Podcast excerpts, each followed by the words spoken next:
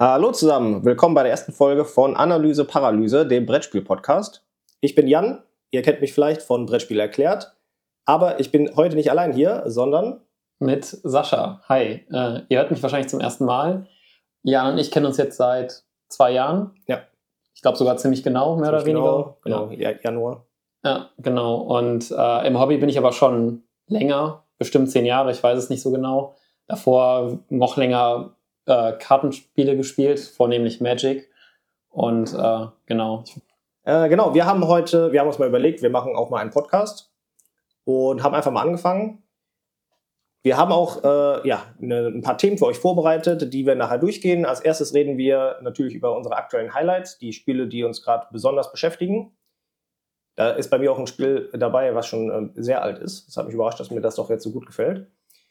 Dann haben wir ein Thema der Woche. Da reden wir natürlich über das Brettspieljahr 2023. Da lassen wir mal Revue passieren, was letztes Jahr also passiert ist, was wir gespielt haben, noch spielen wollen, nicht spielen konnten und sonstiges. Und zum Schluss haben wir auch noch eine kleine Top-10-Liste vorbereitet. Äh, das ist, glaube ich, ganz gut, damit ihr uns ein bisschen besser kennenlernt. Und zwar haben wir das Spiele, die ich liebe, aber der jeweils andere hasst. Da bin ich mal gespannt, was wir da so äh, genau erzählen werden. Ja, fangen wir einfach mal an mit den aktuellen Highlights. Willst du mal anfangen? Äh, was sind so die Spiele, die dich gerade beschäftigen viel? Ja, ähm, ich würde einfach mit einem kleinen Spiel loslegen. Und zwar, äh, was ich, ich glaube, vor einem Monat oder zwei kennengelernt habe. Also es ist noch gar nicht so alt, deswegen wahrscheinlich auch so ein bisschen äh, ja, Hype of the New. Äh, und zwar ist es Cat in the Box. Das Spiel ist glaube ich, schon vorletztes Jahr erschienen. Also, okay, jetzt ist 2024, noch sehr aktuell, also vorvorletztes Jahr, glaube ich. Zumindest im englischen Raum. In Deutsch ist es unter Pegasus jetzt letztes Jahr erschienen. Ist ein kleines Stichspiel im Endeffekt, ähm, wo der Trick aber ist oder der, der Catch-Mechanismus, dass man äh, halt keine wirklichen Farben hat. Also alle Karten auf der Hand sind schwarz und in dem Moment, wo ich die Karte ausspiele, muss ich mich halt entscheiden, welche Farbe ich ausspiele. Gibt wieder vier äh, Farben, wie bei den meisten Stichspielen. Genau, es gibt aber jede Zahl fünfmal und wenn jetzt natürlich jemand die gelbe fünf gespielt hat, kann die gelbe fünf nicht nochmal gespielt werden, weil die gibt es natürlich nur einmal im äh, Blatt, so dass es dann halt irgendwann passieren kann, dass man keine spielbare Karte mehr auf der Hand hat und dann ein Paradoxon verursacht, was schlecht ist, weil dann sind meine Stiche auf einmal Minuspunkte wert. Und es ist tatsächlich erstaunlich, weil normalerweise bin ich ganz gut in, Trich, äh, in Stichspielen, aber bei dem verliere ich immer ziemlich hart. Ich weiß nicht, woran es liegt. Wahrscheinlich, weil ich zu viel will und zu gierig bin, keine Ahnung. Ähm, aber trotzdem macht es mir irgendwie extrem viel Spaß und das heißt schon viel, wenn man nicht gut in dem Spiel performt. Zumindest bei mir ist es so, dass es viel heißt. Ja. Wenn man äh, es nicht mit Bravo bestreiten kann, dass, dass es halt trotzdem Spaß macht, wenn man das immer wieder spielen will. Ja, ich weiß noch, ich habe das äh, nicht 2023, sondern 2022 habe ich die als Mission bekommen äh, von einem gemeinsamen Freund von uns, das äh, Spiel zu holen auf der Spielmesse. Also da war das, glaube ich, gerade auf Englisch dann rausgekommen. Stimmt, ja. Das ist ja ursprünglich äh, japanisch. Ähm, genau, kam dann auf dem englischen Verlag und dann halt jetzt bei Pegasus. Ja, ich habe es auch gespielt, auch vor ein paar Monaten zum ersten Mal. Wir haben es auch einmal zusammengespielt. Mhm. Ich finde es auch sehr gut. Ähm, ich bin ja, bei Stichspielen ist bei mir ich spiele so viele Stichspiele generell. So, äh, du spielst ja, glaube ich, doch Schon ganz gern. Also ich, ja. eigentlich sind Stichspiele immer so mein Go-To-Absacker.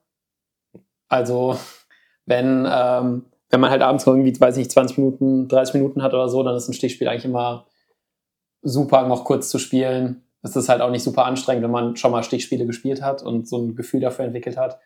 Und äh, gibt ja mittlerweile viele, die so einen ja, speziellen Twist, sage ich mal, haben.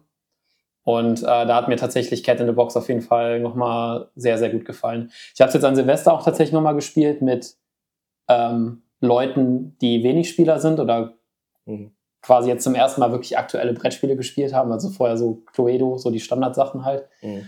Ähm, und ich war erst so ein bisschen, hatte erst ein bisschen Schiss, dass es nicht funktioniert, weil äh, eine Person auch gesagt hat, dass sie noch nie Stichspiele gespielt hat. Dann ist das immer so ein bisschen. Muss man erstmal das erklären als erstes? Genau, das weniger, aber man braucht ja auch so ein Gefühl irgendwie für Stichspiele, weil ich habe auch schon erlebt, dass Leute ein Problem damit haben, dann spielen sie zuerst alle hohen Karten zum Beispiel, bleiben dann am Ende auf den niedrigen sitzen oder sowas. Ja. Ähm, das hat man jetzt bei Cat in the Box wahrscheinlich ein bisschen weniger, aber das hat tatsächlich überraschend gut funktioniert und äh, die Person hat es danach auch direkt irgendwie äh, auf die Einkaufsliste quasi gepackt. Also ja, das ist immer ein hat, Zeichen. genau, hat tatsächlich überraschend gut funktioniert, ja. Ja, bei mir sind Stichspiele oft so, äh, ich habe früher viel Skat gespielt und äh, dann vergleicht man irgendwie alles mit Skat und ja, deswegen haben Stichspiele bei mir irgendwie immer schwer. Wobei aktuell, ich habe jetzt auch irgendwann nochmal Skat gespielt, das ist jetzt auch nicht das ultra hammergeilste Spiel ever oder so. Äh, aber genau, deswegen haben Stichspiele ist immer ein bisschen schwerer. Das habe ich halt nie gemacht. Aber das fand ich halt auch, äh, fand ich auch ganz gut. Ja. Ja. dann kann ich mal mit meinem äh, aktuellen Highlight anfangen äh, oder weitermachen. Äh, und zwar ist das das Herr der Ringe, das Kartenspiel heißt es, glaube ich, genau, von Fantasy Flight Games. Das habe ich mir ja kurz vor Weihnachten, glaube ich, noch geholt. Ich hatte irgendwie aus irgendeinem Grund Bock darauf. Ich habe im die letzte Zeit im Auto das äh, Hörbuch gehört von Herr der Ringe. Deswegen war ich irgendwie gerade im, im, Herr der Ringe Modus und habe das Spiel irgendwann nochmal jetzt gesehen und dann habe ich gedacht, oh ja, wieso eigentlich nicht? Kann man auch total gut Solo spielen. Hab mir das geholt und ich glaube jetzt schon ja, zehn, zwölf Mal gespielt. Also innerhalb von ein paar Wochen. Echt, echt viel. Und gefällt mir echt gut. Kann man, äh, wie gesagt, das ist das Spiel, was jetzt schon, ich glaube, 2011 rausgekommen ist, also schon über zehn Jahre alt. Äh, ist auch, glaube ich, Feature complete, sage ich mal. Also da kommt nichts mehr dazu, glaube ich. Das äh, Einzige, was sie jetzt gemacht haben, ist die ähm, alten Karten quasi nochmal neu releasen, also ein bisschen anders äh, in andere Pakete zusammenpacken und dann als Gesamtset sozusagen nochmal ra rauszubringen. Ähm, aber ist jetzt erstmal so komplett und genau, ich habe auch eine Kampagne angefangen zu spielen. Ja, ich, zum, Game zum Gameplay vielleicht, du kannst es ja, glaube ich, nicht, ne? Das, nee, äh, ich habe es tatsächlich auch ja. nie gespielt, also. Genau, vielleicht zum äh, Gameplay kurz. Äh, Im Prinzip hat man, äh, was ich ganz cool finde, also halt ein Living Card Game, also ähnlich auch wie Arkham Horror oder ähm, Marvel Champions. Das ist quasi der Urvater des äh, Living Card Games. Man hat äh, drei Helden, die man sich am Anfang aussuchen kann. Äh, das sind natürlich Helden vom Herr der Ringe-Universum. Und jeder Held hat eine gewisse ähm, Farbe sozusagen. Also es ist irgendwie Taktik, Willenskraft und weiß ich nicht was. Oder ja. Äh, Wissen und keine Ahnung was. Das Im Endeffekt sind das alles verschiedene Farben. Es gibt vier verschiedene Farben. Und abhängig davon, welche Karten man, äh, also Helden man nimmt, hat man dann also maximal auch Zugriff auf die drei Farben.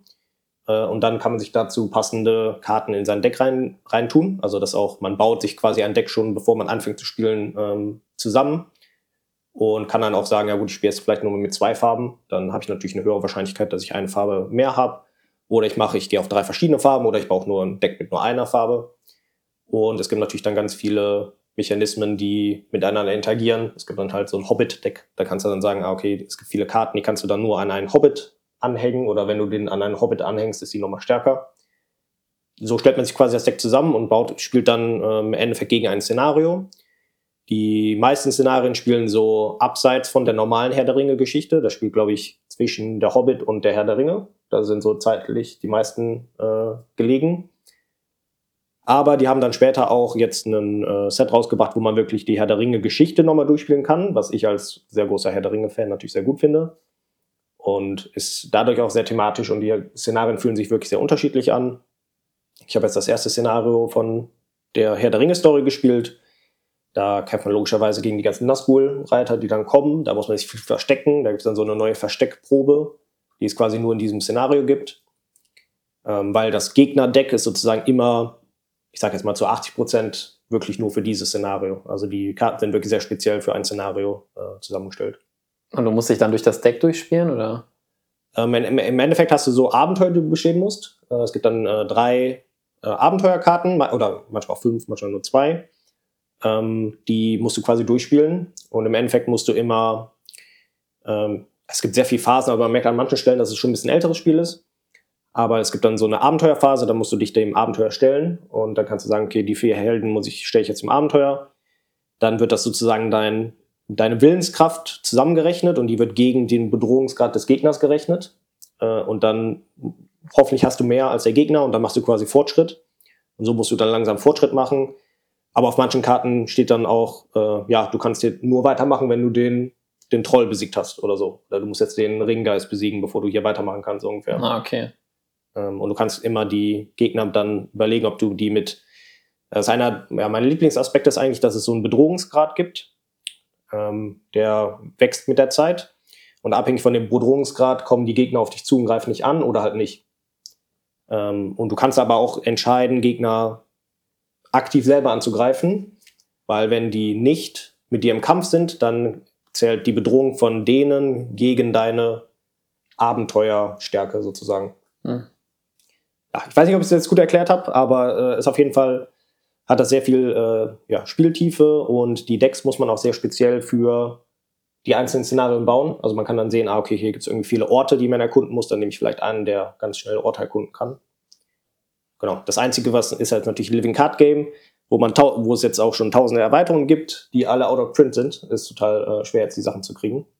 Aber genau, das äh, hat mir sehr gut gefallen. Hast du dann ein, äh, wenn du dir so ein Set kaufst, ist da dann halt ein fertiges Deck drin, mit dem du quasi dann das Szenario 1 bis keine Ahnung was spielen kannst? Oder musst du dann wirklich ins Internet gehen und dir eigentlich Listen zusammensuchen und so ein bisschen. Ja, ja. also es gibt äh, im, in der Grundbox sind äh, zwei Decks oder ein paar Decks vorgeschlagen, ähm, die man sich so zusammenbauen kann. Also das ist eine Liste quasi, aber die sind jetzt nicht fertig gebaut, sondern die musst du dir selber bauen. Aber ja, da sind so vorgeschlagene Listen und eigentlich mit jeder Erweiterung ist dann nochmal ein neu vorgeschlagenes Deck und ah, okay. die Designer haben das auch habe ich auch irgendwann mal ein Video von gesehen, von einem Designer, der auch gesagt hat, dass sie das schon mal getestet haben, dass man mit die, diesen Decks auch wirklich das Szenario bestehen kann. Ähm, ja, aber es ist natürlich dann meistens auch, also ja, ist auch viel Glück dabei natürlich dann unter. Umständen, genau. welche Karten du gerade wann aufdeckst und so. Ja, ich habe nur das äh, Arkham Horror Living Card Game gezockt. Das fand ich auch ziemlich gut. Ähm, aber es klingt auf jeden Fall schon sehr anders. Das habe ich noch nicht gespielt. Ich habe äh, ähm, Marvel Champions gespielt. Ich glaube also, die, klar, die, wie die Produkte verkauft werden, sage ich mal, das ist natürlich der, ähm, ja, der gleichbleibende Faktor und dass man ja. halt so einen Sekt zusammenstellen kann irgendwie. Ja, und dann ist es natürlich Interesse, dass man da möglichst, oder dann will man natürlich auch irgendwann mal neue Karten haben, ja. neue Kombos ausprobieren. Ich meine, was du auch hast, glaube ich, ist ja die, ähm, dass du auch so einen Stapel hast mit Karten, wo du dich ein bisschen durcharbeitest, dann während eines Szenarios quasi in äh, Arkham Horror. Ja, genau so ungefähr. Nur du hast quasi nicht diese Bedrohungsstufe, du hast halt auch Orte, die du bereisen kannst. Du baust damit auch so eine kleine Auslage. Ich habe jetzt auch nur die erste Einstiegskampagne gespielt. Also im Endeffekt ist der Mechanismus ja relativ frei an der Stelle. Also du wirst wahrscheinlich für die anderen Kampagnen oder Szenarien dann auch schon noch irgendwie andere Setups und Regeln haben, nehme ich mal an. Und es ist halt dieses Arkham-typische, du musst quasi Proben bestehen. Also du hast einen Wert für alles Mögliche irgendwie, also für Nachforschung, für Kämpfen und so weiter und so fort. Und am Ende legst du halt eine Probe ab und dann gibt's halt irgendeinen Modifikator, der halt zufällig ist, ähm, der auch theoretisch sagen kann, es ist ein Auto-Fail oder ein Auto, äh, Auto-Win. Aber das ist da ja dann, dann tatsächlich anders. Ich glaube, da sind die Proben dann nicht ganz so zufällig. Ne? Ja, Zum genau. Beispiel. Das äh, genau. nicht so richtig ja. Proben äh, in dem Sinne. Ja. ja. Jo, dann können wir. Genau. dann mache ich äh, weiter. Das haben wir letztes Jahr die erste Partie sogar zusammengespielt mit einem Freund. Mhm. Zwar geht es um Legends of Void. Genau, von Troid Games. Ähm, das ist ein relativ kleiner, unbekannter Verlag. Ich glaube, die kommen aus Italien oder so. Auf jeden Fall EU, Italien, Spanien, irgendwie sowas. Süden der EU. Und ähm, genau, wir haben das auch diese Woche nochmal zu zweit gespielt. Da hat es mir auch wieder ziemlich gut gefallen. War es nur ein bisschen gefühlt lang irgendwie. Also ich glaube, Sweet Spot ist schon, wie BGG sagt, da auf jeden Fall bei drei Leuten. Ist ein komplizierteres, größeres Spiel. Also die meisten werden wahrscheinlich Terraforming Mars kennen, nehme ich mal an, die diesen Podcast hören. Ähm, das ist eigentlich ein Klon, mehr oder weniger, mit noch ein bisschen mehr. Ähm, und zwar gibt's und Fantasy. Und, ja, und Fantasy, genau. Spielt nicht auf dem Mars, das ist äh, quasi irgendeine Fantasy-Welt. Ähm, relativ generisch, würde ich auch sagen. Und es gibt äh, die Void oder die Leere in der Mitte des, des Spielfelds. Und da kommen halt drei Oberfieslinge raus, irgendwelche Endbosse, die man quasi besiegen möchte. Das ist so ein bisschen, also das Spiel selber sagt, es soll semi-kooperativ sein. Der Unterschied, ob man die Bosse jetzt besiegt oder nicht, liegt einfach daran, wenn man sie besiegt bis zum Ende des Spiels, dann gibt's halt eine Endwertung, auf die man spielen kann. Wenn man sie nicht besiegt, entfällt diese Endwertung und es gewinnt halt am Ende der, der quasi den meisten Schaden an den, an den Bossen gemacht hat, denn man versucht halt, die zu bekämpfen und ähnlich wie bei Terraforming Mars kriegt man hier halt nicht fürs Terraformen Punkte, sondern immer, wenn man den äh, Bossen Schaden macht. Ähm, die bewegen sich auch quasi in jeder Runde übers Spielfeld und äh, verwüsten so ein bisschen das Land, was wir dann auch versuchen äh, zu bereinigen. Und ähm, ansonsten gibt's halt auch quasi einen Draft am Anfang. Es gibt so eine Art Prelude-Karten, also die heißen da Gift Scrolls. die geben einem am Anfang Startkapital oder Produktion. Ähm, es gibt ein paar weniger Ressourcen. Es gibt äh, Geld, ähm, Mithril, was im Endeffekt Stahl oder Titan oder sowas ist. Ähm, dann gibt's Mana, womit man halt Zauber casten kann. Das verfällt aber am Ende der Runde und wandelt sich in dunkle Materie um, die sich wiederum in so eine Grüne Ressource. grüne Ressource umwandelt, ja, womit man Das quasi Dinge erblühen lassen kann. Die, die, äh, die Wahl der Namen sind da manchmal ein bisschen Ja, ich, äh, eher verwirrend für alle, so ungefähr. Es gibt so ein grünes Ding, was man auch, das heißt Gensei oder so, Genensei. Und das ist, mehr, das ist ein Wald eigentlich. Also die hätten das auch einfach Wald nennen können. ja, das ist, das ist quasi, um das Leben wieder erblühen zu lassen oder sowas, was auch immer. Und es gibt äh, noch eine Heldenressource, womit man quasi seinen Helden über die Karte bewegen kann. Denn hier ist es tatsächlich so, man baut zwar auch Strukturen auf dem äh, Brett, es gibt einem auch meistens Punkte, aber ähm, es ist halt so, dass wir quasi eine Heldenfigur haben, die ähm, über das Feld gehen kann, die kann Ressourcen sammeln, die kann halt, wie gesagt, diese Bosse angreifen. Ähm, und die verfällt halt auch am Ende der Runde. Ist aber auch relativ wichtig, weil man halt mit dieser Ressource dann zum Beispiel auch seinen Angriff boostet, um dann halt die, die Bosse zu besiegen. Ähm, mir persönlich gefällt halt Terraforming Mars auch extrem gut von der Kernmechanik her. Das ist hier halt das Gleiche. Man kriegt diese Rollen, man versucht äh, Symbole zu matchen. Man braucht halt auch wieder äh, bestimmte äh, Tags. Tags, genau, um andere Symbole, Symbole. zu spielen. Genau, es gibt halt teure, die haben einen großen Impact aufs Spiel. Es gibt kleinere. Es hat ein bisschen mehr Take That auf jeden Fall. Also man kann sich öfter mal hier und da irgendwie eine Ressource klauen. Und Aber es gibt auch bis bei Terraform Max auch, ne? Ja, Also aber wie- kaputt machen und so. Ja, und man kann auch Geld klauen, aber ich glaube, es gibt halt, gibt weniger, keine Ahnung, 20, 30 Karten vielleicht irgendwie. Also es gibt auf jeden Fall weniger gefühlt. Und äh, es ist, glaube ich, auch ein bisschen schwieriger, weil man spielt schon, also die Karten, die man spielt, haben mehr äh, Requirements, um sie spielen zu können. Und es passiert auch öfter mal im Spiel, dass man wirklich Karten wieder einreißt. Also es gibt ja quasi Karten, die haben Aktionen, wie bei Terraforming Mars. Es gibt auch Karten, die bringen ein, nur einmalig was, wenn man sie auch wirklich ausspielt. Und die reißt man dann im Spiel auch ab und zu mal wieder ab, um eine andere Karte zu spielen. Oder aber halt die Bosse haben halt auch Fähigkeiten zum Beispiel, die diese Karten dann wieder kaputt machen. Das gefällt mir halt ganz gut. Ich glaube, es liegt auch einfach daran, Terraforming Mars habe ich über 20 Mal oder so gespielt. Ich habe es jetzt an Weihnachten, Silvester auch wieder vermehrt in der App gespielt, weil das ist dann meistens so eine Zeit, wo man nicht so viel zum Brettspielen kommt, weil die Leute alle mal sehr äh, eingespannt sind. Da ist das einfach nochmal irgendwie frisch, weil es nochmal ein bisschen, einfach ein bisschen mehr ist, ein bisschen bestrafender auch, würde ich sagen. Ist halt einfach nochmal spannend, anderes Thema, kann man nochmal neu entdecken. Ja, also ich finde es auch richtig gut. Ich hatte das auch, äh, glaube ich, mal als mein Spiel des Monats ähm, deklariert, sozusagen. Äh, ich finde so ein paar Sachen, also ja, ist halt eigentlich wirklich wie Terraforming Mars. Ein paar Sachen hätten die halt, glaube ich, wenn die ein bisschen sich getraut hätten, weiter weg von Terraforming Mars zu gehen, dann äh, ein bisschen eleganter lösen können. Ja, es ist manchmal Äh, nicht so gestreamlined, das merkt man schon. Ja, Ja. genau. Also ich glaube, wenn die das noch mal ein bisschen, ähm, ja, hier und da was ein bisschen in der Ecke weg, weggemacht hätten oder so, ähm, dann, dann wäre es, glaube ich, noch vor allem ein bisschen schneller. Also es ist schon, dauert schon echt lang. Mhm. Ich glaube, wir haben mal drei Stunden zu zweit gespielt. Ähm, ja. das, das wird eigentlich natürlich nur noch mehr mit mehr Spielern. Aber genau, die eine ja, sehr solide Grundbasis auf jeden Fall mit den Karten ausspielen. Ja. Ich finde immer noch am besten eigentlich, dass ähm, die, welchen Helden man nimmt am Anfang, kriegt man zwei Helden und zwei Fraktionen äh, zugewiesen.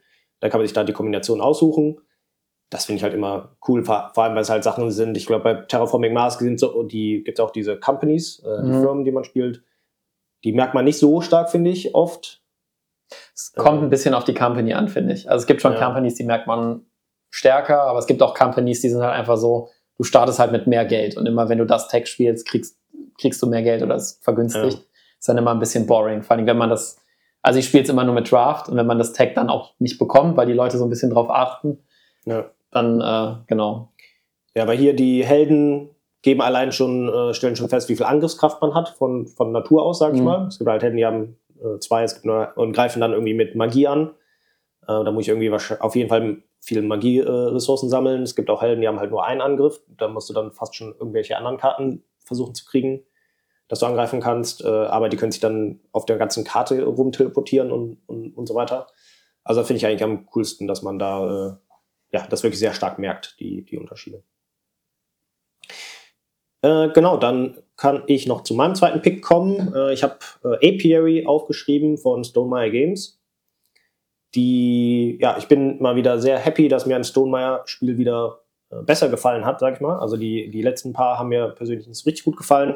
Wobei insgesamt, ja, viele Stonemeyer Games, äh, vor allem die älteren, finde ich halt immer noch richtig gut. Äh, und mich hat so ein bisschen überrascht, es gibt auf BGG äh, so ein Ranking von den Brettspiel, von den Brettspiel ähm, Content Creatern, äh, wie hoch die Apiary gerankt haben. Und das ist da sehr hoch gekommen, ist glaube ich auf dem zweiten Platz sogar gelandet. Äh, und es ist ja aktuell noch nicht auf Deutsch raus, aber ich bin mal sehr gespannt, wenn das nächstes Jahr dann auf Deutsch rauskommt. Nehme ich mal sehr stark an, dass es auf Deutsch rauskommt. Dann, äh, genau, bin ich mal gespannt. Ich glaube, das wird auch hier echt gut ankommen. Ja, im Wesentlichen ist Apiary die Bienen im Weltall, äh, so, sozusagen. Die, das Thema ist immer noch ein bisschen weird, aber okay. ja, auf jeden Fall. Äh, also ja, ich bin aus dem Naturthema ein bisschen raus, aber wenn jetzt die Natur dann in, ins Weltall geht, dann geht das wieder. Äh, Im Endeffekt ist, ist die Menschheit als äh, ausgestorben und die Bienen haben sich durchgesetzt als intelligente Spezies und sind jetzt dabei, den Weltall zu erkunden. Ja, so richtig thematisch das Spiel ist nicht wirklich, äh, ist halt irgendwie ein Worker-Placement-Spiel. Ähm, aber ein sehr cooles. Äh, man hat Arbeiter, das sind quasi keine Bienenraumschiffe, die man einsetzen kann. Die haben eine gewisse Stärke. Also die starten meistens, startet man eigentlich auf 1, äh, wenn man irgendwie neue Worker kriegt. Und jedes Mal, wenn die dann zurückkommen, dann werden die erhöht auf 2. Äh, und dann auf 3 und dann auf 4. 4 ist das höchste. Und abhängig davon, wie ich die, welchen ich einsetze, wird die Aktion auch deutlich besser. Also es gibt dann irgendwie eine Aktion, da kann ich Karten ziehen und darf eine behalten. Wenn ich mit einem Zweier dahin gehe, darf ich zwei Karten ziehen und eine behalten. Wenn ich mit einem Vierer hingehe, darf ich aber vier Karten ziehen und eine behalten. Also habe ich eine größere äh, Auswahlmöglichkeit an Karten, die ich dann sehe sozusagen. Und was auch ganz cool ist, ist, dass es so ein Worker-Bumping gibt. Ähm, das heißt, wenn ich auf einem Feld bin und äh, Sascha kommt und sich da hinsetzt, dann bumpt er mich sozusagen zurück, was für mich halt total gut ist. Im Normalfall will ich das, ähm, weil ich dann natürlich direkt wieder einen Worker habe, den ich nächste Runde einsetzen kann. Weil spätestens, wenn ich dann irgendwann gar keinen Worker mehr habe, muss ich natürlich eine Rückrufaktion machen. Ähm, das ist dann die einzige Sache, die ich mache. Da gibt es dann noch ein bisschen einen Benefit, dass ich dann noch ein paar ähm, andere Plättchen aktivieren kann, wenn ich das tue. Aber generell ist natürlich gerade am Anfang immer cool, wenn ich einfach immer weiter Worker einsetzen kann, wenn ich äh, quasi runtergebumpt wird, äh, werde von den anderen Spielern. Äh, und es gibt halt äh, ja noch relativ viel Plättchenlegemechanismen, die dann mit seinem eigenen äh, Raumschiff sozusagen zu tun haben oder seiner eigenen äh, Kolonie, dass man sich ja verschiedene Farmen und Spezialisten und äh, sonstige Plättchen ähm, quasi in seine eigene Auslage bauen kann. Die ist auch bei allen Spielern anders, die Auslage, wie die startet. Da gibt es dann auch viele Benefits, wenn man irgendwas äh, überdeckt, dann kriegt man irgendwie ne, extra Ressourcen. Und die Auslage kann man dann auch nochmal erweitern und da gibt es auch so ein paar, ne, irgendwelche Plättchen, wenn da, wenn da viele Grüne drumherum sind, dann kriegst du mehr Punkte und, und sonstige Fähigkeiten. Äh, außerdem finde ich auch noch gut, dass die ähm, sehr, es gibt da sehr broken Kombis, Kombinationen. Also es gibt da wirklich, da muss man ein bisschen drauf achten. Äh, je nachdem, wie man spielt, es gibt halt ein paar Sachen, die sind, äh, können sehr broken sein, wenn man irgendwie jetzt eine Fraktion hat, die eh schon viel grüne Dinger bauen will und man kriegt dann ein Ding, das grüne Dinger immer viel weniger kosten, dann kann das natürlich, also man kann sehr schnell zu gewissen Kombinationen an Plättchen und Fähigkeiten kommen, die äh, extrem broken sind, was aber natürlich den Spielspaß ausmacht. Aber ja, also es kann wahrscheinlich auch mal passieren, dass der eine eine ultra broken Combo findet und der andere findet halt gerade keine und dann ja. gewinnt, gewinnt man halt auch mal deutlich mit deutlichem Vorsprung vor dem anderen. Aber es macht dann auch ein bisschen Spaß, zu, also wenn man dann zumindest mal eine, eine Combo findet und sagt, also man, man merkt den Impact einfach. Also wenn ich jetzt so eine Fähigkeit sehe, dann denke ich mir, oh krass, die muss ich haben, die ist mega gut. Ja. Es gibt jetzt wenig, es gibt ja nicht so, ah, okay, du kriegst jetzt irgendwie immer eine Ressource, sondern nee, alle äh, roten Dinger kosten dich jetzt eins weniger. Was halt, die meisten kosten nur eins. Das sind fast alle umsonst. Was halt ganz interessant ist, weil ähm, wir haben es jetzt ja, ich glaube, du hast einmal mehr gespielt als ich. Ich habe es jetzt zweimal gespielt. Ja. Und ich fand es beide Male ziemlich cool, eben weil du halt diese total kaputten Züge machst, wo du einfach, also du, du machst halt manchmal wirklich total krasse Kombo-Züge und das fühlt sich total cool an. Und dann siehst du aber manchmal auch andere das zu machen und das ist auch irgendwie okay, weil du es selber halt eigentlich auch immer irgendwann hinkriegst. vor allen Dingen durch die Karten, weil die Karten geben dir halt so viel Bonuskram, wodurch du dann halt irgendwie zumindest ein so eine Snowball-Turn hast, wo du halt drei, vier Sachen machst, die halt sich auch alle super mächtig anfühlen. Ich würde es noch ein bisschen krasser machen äh, oder ein bisschen krasser sagen. Es gibt wirklich Plättchen, finde ich, die sind selbst in einem Vakuum wesentlich besser als andere. Es ist so ein bisschen, also ich habe generell meistens Stonemeyer-Spiele gehen bei mir deswegen kaputt, weil sie eben so imbalanced sind oft. Ich finde, bei Apiary ist es halt nicht so schlimm tatsächlich. Aber es gibt wirklich Teile, wenn die kommen, dann musst du eigentlich gucken, sie zu bekommen, weil sie halt einfach totale Gamechanger sind. Also das beste Beispiel, ist, es gibt diese roten Plättchen und da gibt es irgendwie ein Plättchen, das sagt, hey, das macht dir alle roten Plättchen ja. ein Wachs günstiger. Wenn man sich diesen Stapel anguckt, dann sind da irgendwie 30 Prozent dieser Teile kosten zwei oder mehr Wachs und alle anderen kosten ein Wachs. Das heißt, wenn ich dieses Teil früh im Spiel bekomme, ist es ultra broken, weil ich kann einfach jedes Mal dahin gehen ja, und mir 60 Prozent dieser Plättchen einfach für umsonst bauen. Ja. Das ist halt einfach exorbitant besser als viele andere zum Beispiel. Ich glaube, es ist ein blaues Plättchen, was die um eins günstiger macht. Das ist aber auch ja. egal. Also es gibt gerade so diese Bauvergünstigungen sind zum Beispiel wesentlich besser als andere Plättchen, gefühlt nach zwei Spielen. Vor allem am Start, am Start halten. Ja, genau. Ist, ja, genau. Wenn die am Ende des Spiels kommen, dann ist es halt zu spät. Es ist aber gefühlt auch so, dass man, also wir waren in beiden Spielen punktemäßig relativ nah beieinander, glaube ich. Ja, genau, wollte ich gerade auch sagen. Also, ja, wir haben beide zu, also die beiden Spiele, die wir zusammen gespielt haben, haben wir auch mit drei Leuten gespielt. Die dritte Person war aber mal sehr abgeschlagen irgendwie. Weiß ich nicht, woran das lag irgendwie. Also ich glaube, das ist schon so eine Gefahr bei dem Spiel, dass man halt eine Partie spielen kann. Und, und gerade läuft auch. Kann auch sein, dass man dann keine Combo auf, aufgebaut bekommt. Genau, weil die Leute irgendwie die passenden Teile wegschnappen oder warum auch immer, keine Ahnung. Und also ich finde, das kann immer ein bisschen unzufriedenstellend sein, wenn du dann halt quasi ein Spiel hast, wo der andere dann auf einmal irgendwie 80 Punkte mehr hat. Ne? Das ja. fühlt sich halt einfach nicht, nicht gut an, sage ich mal.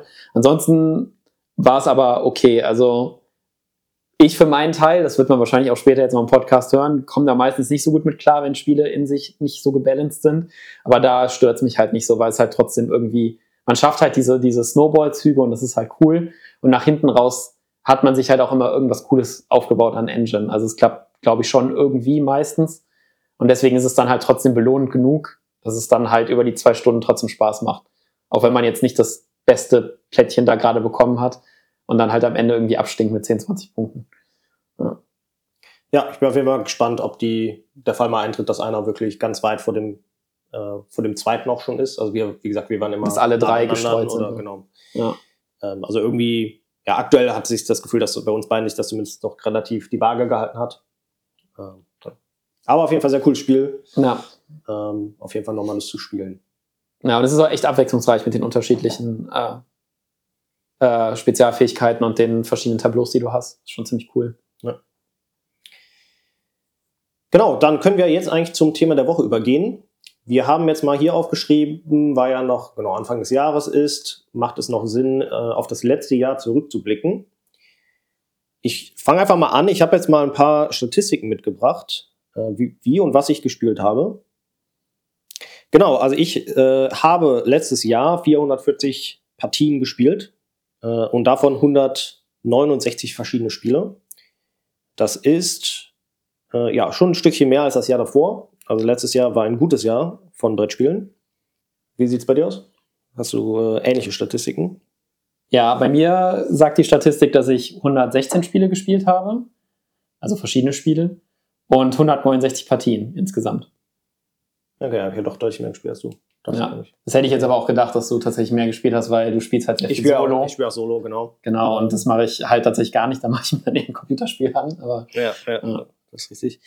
Ja, genau, das war äh, unser, äh, unser Brettspiel in Zahlen. Ähm, ich habe ja schon auf meinem äh, Kanal meine Top 10 äh, des Jahres vorgestellt. Ja, wie sieht es denn bei dir aus? Ich glaube, du hast auch so eine Top 3 Liste mal mitgebracht. Was hat dir besonders gut gefallen letztes Jahr? Ähm, auf der 3 tatsächlich super verrückt, eigentlich ein Spiel, was ich verkauft habe und jetzt aber wieder gebackt habe. Mhm. Ähm, das habe ich äh, drei oder viermal gespielt dieses Jahr. Das ist äh, Scarface 1920. Also, die Erstpartie war eigentlich ganz cool und ich wusste halt echt, also normalerweise weiß ich nach einer Erstpartie, okay, das Spiel gefällt mir ziemlich gut oder das Spiel gefällt mir eher nicht. Und meistens fliegen Spiele dann noch relativ schnell wieder raus, weil es einfach viele neue Spiele gibt und einfach auch viele gute Spiele, die auch beim ersten Mal spielen schon extrem viel Spaß machen und die man auf jeden Fall nochmal spielen möchte. Und dann haben wir Scarface noch nochmal gespielt. Ich weiß nicht, ob die zweite Partie mit dir war. Da war es dann halt auch schon, da war ich dann wieder irgendwie ein bisschen negativer. Und jetzt habe ich ja irgendwie schon wieder Bock auf das Game bekommen, irgendwie Mitte letzten Jahres und habe es dann halt quasi den Nachgrund auf Gamefront nochmal gebackt. Es ist halt einfach eine riesige Sandbox. Es ist auch nicht so richtig predictable, was halt für ein Vier-Stunden-Spiel auch schon irgendwie nicht ganz, ja. nicht, nicht ganz, ganz cool ist. Ich glaube, das ist auch noch das, was mich irgendwie am meisten nervt an dem Spiel, dass da halt einfach, man ist halt im Endeffekt so ein Gangster in Chicago und man hat schon so einen leichten Deckbuilding-Mechanismus, aber man geht halt immer, wenn man, man will halt quasi das meiste Geld scheffeln, verkauft halt Alkohol und Waffen und dann geht man aber halt auf so einem äh, Awareness-Track von der Polizei hoch und dann gibt es halt so Razzien und je höher man auf diesem Track ist, je bestrafender sind diese Razzien, aber diese Razzien können halt auch gerade einfach relativ gut in deinen Kram passen und es stört dich gar nicht, dass du gerade eine Razzia hast, die, weiß ich nicht, deinen halben Alkohol ab, äh, dir abnimmt, weil du halt gerade eh schon verkauft hast oder sowas. Ja. Deswegen ist es da halt schon irgendwie recht swingy, aber es ist halt irgendwie schon ziemlich cool, weil man kann halt wirklich alles machen und es ist super kompliziert Leuten beizubringen, weil man hat halt irgendwie 15 Basisaktionen und bis man diese 15 Basisaktionen den Leuten erklärt hat, dauert es halt immer ewig. Ja, ja. Im Endeffekt dann relativ intuitiv, finde ich, die Aktion. Ich glaube, wenn man die dann mal im Spiel drin ist, dann geht's, glaube ich. Ja, so nach ein, zwei Runden geht's. Also, also ist es irgendwie. Macht halt irgendwie Sinn auch, ja, okay, du kannst deine Leute bewegen. Du kannst jetzt hier irgendwie die Mehrheit anfordern oder da angreifen oder du kannst jetzt hier produzieren oder verkaufen. Oder so. Ja. Es ist aber halt dann trotzdem nicht so leicht zu spielen, weil wenn ich dran bin, muss ich ja quasi ein bis zwei Karten kann ich frei abwerfen. Ich kann aber noch mehr Karten abwerfen für die Symbole darauf. Dann, dann geht aber mein Awareness-Track hoch. Oft will ich das aber, weil ich sonst gar nicht die Symbole erreiche und zusätzlich darf ich ja noch die Effekte auf den Karten triggern. Und dadurch, dass es halt auch einen Area-Control-Mechanismus auf der Karte selber hat, wo Leute sich hin und her bewegen und Mehrheiten sich verschieben, ist es ja auch nicht so, dass ich sagen kann, okay, wir spielen jetzt zu viert, jetzt hast du gerade deinen Zug gemacht, jetzt bin ich dran, ich möchte die drei Karten spielen, weil es hat sich nichts verändert. Ja. Wahrscheinlich hat sich so viel verändert, dass ich dann erst in dem Moment von meinen fünf Karten auf der Hand erstmal gucken muss, okay, wie, welche Karten spiele ich? Gehe ich das Risiko ein, jetzt quasi auf dem Fahndungstrack hochzugehen? Lohnt sich das für mich? In welcher Reihenfolge stacke ich die Aktion? Also dein, dein Zug ist ja trotzdem recht komplex. Ja. Und das erzeugt halt manchmal auch eine extreme Downtime am Tisch. Also ich hatte schon lange kein Spiel mehr, was ich so gern mochte und gleichzeitig so gehasst habe irgendwie. Also ich bin da sehr, sehr ambivalent, aber irgendwie ist es mir dann doch so gut in Erinnerung geblieben. Ich glaube, es ist halt einfach ein richtig cooles Sandbox-Game. Also es, es, fühlt sich halt auch keine Partie gleich an. Die Bosse sind sehr unterschiedlich. Es schon, war schon irgendwie ein ziemlich cooles Spielerlebnis jedes Mal. Auch wenn man danach ein bisschen salty war, irgendwie immer. ähm, 2 und 1 war ich mir sehr unsicher tatsächlich, weil ich beide Spiele extrem großartig finde. Ähm, bei mir ist es jetzt einfach, bin ich dann einfach am Ende nach Place gegangen. Und auf der 2 ist bei mir Hegemony. Ich glaube, das ist relativ gehypt worden dieses Jahr. Es gibt es jetzt ja mittlerweile auch auf Deutsch. Ja, äh, letztes Jahr. Genau, und ähm, ich kann halt echt nichts Negatives über das Spiel sagen, außer vielleicht, dass, dass die Spiellänge lang ist, aber es ist, glaube ich, auch ein Happening. Ich glaube, das ist so, ist nicht ganz die Länge von Twilight, aber man sagt schon so, hey, heute treffen wir uns, um Hegemonie zu spielen, weil das dauert halt vier bis fünf Stunden. Ich glaube, man schafft es auch in vier, wenn alle das schon drei, vier Mal gespielt haben, aber das kommt halt auch immer darauf an, weil das auch so ein Spiel ist, das lädt halt auch zu Diskussionen ein und so ein bisschen verhandeln. Mhm. Und je nachdem, in welcher Gruppe man das spielt, kann das dann wahrscheinlich auch wesentlich länger werden. Ähm, Im Endeffekt bildet es einfach eine Gesellschaft ab. Ne? Also einer ist der Staat, einer ist, die, ist der Kapitalist, einer die Mittelklasse, einer die äh, Arbeiterklasse, hochasymmetrisch, die Arbeiter können streiken, was dem Kapitalisten halt überhaupt nicht in den Kram passt, aber der Kapitalist möchte im Lohndumping machen, der Mittelschicht ist alles egal, so, so, solange ihre Luxusgüter irgendwie da sind. Und der Staat, keine Ahnung, der geht halt dann manchmal, muss manchmal wahrscheinlich sogar bankrott gehen, um dann irgendwie alles auf die Kette zu kriegen und versucht halt Arbeiter und Mittelschicht irgendwie dann da zu sponsern und alles in der Waage zu halten. Also ich, ich find, bin einfach nur unglaublich begeistert, wie man diesen super trockenen Euro so thematisch machen kann. Also es ist mechanisch wirklich extrem gut. Ähm, ja, bin einfach nur wirklich begeistert von dem Game. Und auf Platz 1 ist Äh, ein bisschen. bevor du sagst, Ja. äh, genau, ich wollte mich gerade raten. Weiß ich es jetzt? Nee, ich weiß noch nicht. Gib mir mal einen Hinweis, dann, dann versuche ich zu raten, was auf deiner Nummer 1 ist. Ähm, ist ein Zivilisationsspiel. Und es ist ein bisschen geschummelt. Okay. Ähm, haben wir es zusammengespielt? Ja, wahrscheinlich. Ja, ne? schon mehrmals. Zwei, dreimal. Ich weiß nicht, ob es zwei oder dreimal. Ja, äh, Mosaik? Oder? Ja. Ah, ja. Genau, weil das ist, das Spiel habe ich seit vor, vorletzten Jahr, also 2022, glaube ich, habe ich das Spiel mitgenommen. Ja, ja. Genau, aber es ist halt letztes Jahr auf Deutsch rausgekommen.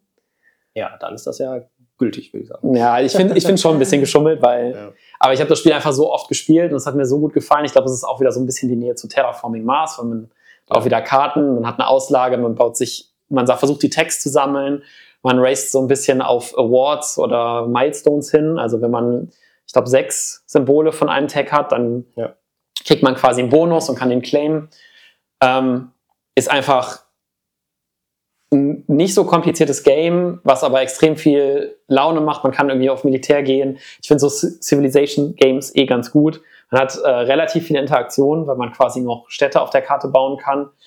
Ähm, ich finde es ein bisschen schade, dass der, ich weiß gar nicht, wer es auf Deutsch jetzt rausgebracht hat, aber der Verlag scheint es irgendwie hart verkackt zu haben.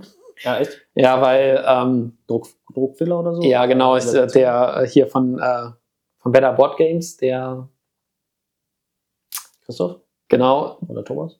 Nee, Christoph äh, hatte mal darüber gesprochen, dass er das Spiel halt abgebrochen hat tatsächlich, weil die Anleitung, unter anderem wahrscheinlich auch, weil die Anleitung so schlecht war. Hm. Es gibt wohl beim Setup ist irgendein Teil doppelt kopiert. Also da haben die einfach den Absatz, der halt vorher steht, ist nochmal Copy-Paste darunter gesetzt und dann fehlt der Teil in der Anleitung quasi. Was halt schon, nicht so gut ist, ja. schon extrem schlecht ist und es fehlen wohl auch einfach Regeln, also über das Platzieren und so weiter und so fort. Man muss jetzt sagen, im Englischen ist die Anleitung auch wirklich nicht gut in der Version 1. Also ich, ich hatte halt Version 1 von dem Spiel, dieser Deluxe-Version. Und sie haben zum Beispiel jetzt nachträglich wirklich nochmal eine Überarbeitung rausgebracht, wo sie manche Sachen dann auch dick gedruckt haben, wo man dann halt sieht, okay, das ist jetzt eine Ausnahme, weil es gibt schon so ein oder zwei Ausnahmen bei dem Spiel. Die sind halt so ein bisschen tricky, die macht man wahrscheinlich intuitiv am Anfang anders, aufgrund von anderen Games. Wir haben es ja zum Beispiel auch irgendwie in der ersten Partie falsch gespielt, Ja. ähm, weil ich so einen Gedankendreher mit dem, mit dem Gold hatte, weil Gold nur einer als, als Wildcard-Ressource quasi genutzt werden kann, aber ein Gold ist immer nur eine halbe Ressource. Ja. Und ähm, genau, es war ein extrem gutes Spiel, spielt sich super fluffig runter. Ich glaube, das ist sogar so ein Spiel, was man, was ich wahrscheinlich sogar mal zu sechst ausprobieren würde. Theoretisch geht das. Hm. Ja, stimmt, von der Spielzeit her geht's Ja, wirklich. also- gerade im Vergleich zu anderen riesigen, also großen Spielen. Ja. Auch schnell. Auf jeden Fall schneller als Terraforming Mars. Ja, genau. Und ich glaube, wenn es jeder kann, kann man so ein Sechsspieler-Spiel wahrscheinlich auch in drei, dreieinhalb Stunden schaffen, wahrscheinlich. Was ich halt für ein Sechsspieler Civilization-Game schon ziemlich gut finde. Ja, cool. Äh, genau, meine, wie gesagt, meine Top 10 hatte ich ja. Ich glaube, äh, ich kann ja mal sagen, also ich hatte die äh, Frosthaven auf der Nummer 1. Ähm, ist ja nicht ganz so deins, glaube ich. Ich habe halt Gloomhaven gezockt, aber es hat, also für mich war es irgendwann zu repetitiv irgendwie. Dann äh, Great Western Trail und Castle of Burgundy waren meine 2 und 3. Aber Neuseeland, ne? Ja, genau, speziell das äh, Neuseeland, genau. Ja. Genau, dann, ja, das generelle Brettspieljahr 2023. Genau, wir haben auf jeden Fall viel gespielt. Äh, was so ein bisschen, äh, ein großes Hype-Thema fand ich, war natürlich Disney Locana, was äh, letztes Jahr rausgekommen ist. Ja, das war schon krass. Das äh, hat äh, alle äh, Brettspielmessen äh, eingenommen. Äh, in Essen natürlich auch. Ähm, Ja, vor allem Gen Con ja auch irgendwie schon ziemlich krass gewesen. Hat mich natürlich als alten äh, Magic-Spieler auch auf jeden Fall angesprochen. Muss aber auch sagen, dass ich jetzt irgendwie nach Set 2 so ein bisschen diesen Trading Card Game Kram müde bin. Also es ist mit den, mit den Seltenheitsstufen und auch dadurch, dass sie so viel drucken, die Preise auf dem Sekundärmarkt für die Karten halt eigentlich nicht mehr die Boosterpreise rechtfertigen. Also es ist halt, mh, es ist, es ist halt einfach super teuer und ein Geldgrab ist halt schon krass. ja. Ja, was ich halt gut finde, wir hatten für das zweite Set so einen Draft gespielt. Ja. Ähm, das werde ich, denke ich, auch erstmal weitermachen. Äh, genau, meine Frau spielt es auch gern, das hilft natürlich immer, wenn man mir hat, der äh, das mit einem gern spielt. Und äh, da liegt es natürlich auch ein bisschen an der Disney-Lizenz und an den Disney-Charakteren, dass man jetzt nicht irgendwie irgendeinem Fantasy-Universum -unter, unterwegs ist und irgendwie Zombies und Drachen und sowas hat, sondern nee, man hat jetzt Mickey Mouse und Aladdin und Stitch. Ähm, genau. Ist für bestimmte Gruppen dann ansprechender und aber auch von den Mechanismen her ziemlich cool. Äh, ich hatte auch das Star Wars Unlimited habe ich gespielt. Ich weiß nicht, hast du das auch gespielt? Das habe ich, hab ich nicht angespielt tatsächlich. Ähm, ich weiß, es gab ja irgendwie tausend Tische und die waren auch alle frei. Aber zu der Zeit war ich dann irgendwie schon, also war ich gerade noch im Lorcaner-Hype und äh, ja, keine Ahnung, da dachte ich mir so, nee, ich lasse mich jetzt nicht nochmal anfixen. Ja, ehrlich. Ja, das hatte ich gespielt. Das fand ich auch eigentlich ganz gut. Man hat so hauptsächlich so zwei verschiedene Lanes sozusagen. Also man hat so den Bodenkampf und den, den Luftkampf. Und was ich immer ganz cool finde eigentlich, dass man so einen Leader hat. Also man hat am Anfang, äh, ja, sucht man sich halt so einen, so einen Anführer aus, der einem dann eine gewisse Fähigkeit gibt. Ähm, das macht halt nochmal ein bisschen Deckbau-Variation aus, dass du dich entscheiden musst, okay, welchen Anführer nehme ich denn jetzt? Mhm. Äh, ja, auch so ein bisschen wie äh, Herr der Ringe das Kartenspiel eigentlich, dass du dir so, vielleicht kommt das auch ein bisschen daher, dass man so einen Anführer hat. Äh, und ich habe letztens auch äh, One Piece, das Trading Card Game, gespielt. Also für mich, ich ja, habe äh, ich habe auch mal Magic gespielt vor vielen Jahren, aber war ich, ich war nie im Trading Card äh, Game und äh, jetzt, nachdem ich Lokana angefixt wurde, habe ich die anderen auch mal ein bisschen ausprobiert. Du fällst noch ins, äh, in, ins Rabbit Hole, ich sag's dir. Ja. äh, das fand ich auch ganz gut, One Piece. Man hat auch so, dass man sich einen Anführer aussucht quasi. Ähm, ich weiß gar nicht, ob das Boss hieß oder so. Das hat auch irgendeinen Namen.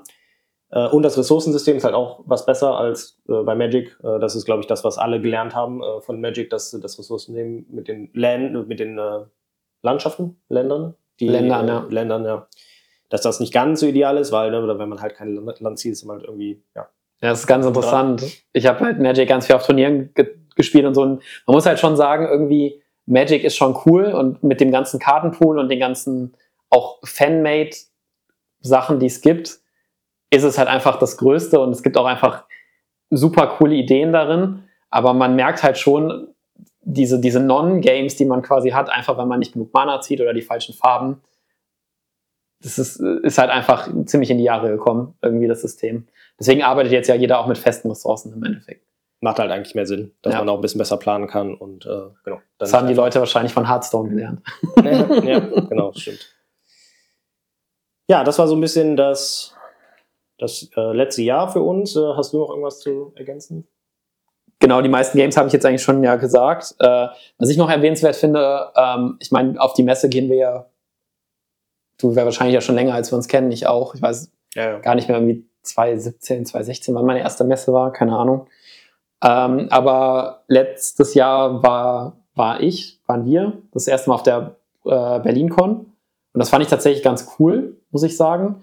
Ähm, weniger für Neuheiten, aber es ist halt einfach extrem cool durch den Spielverleih und wie viele Spiele man einfach ausprobieren kann.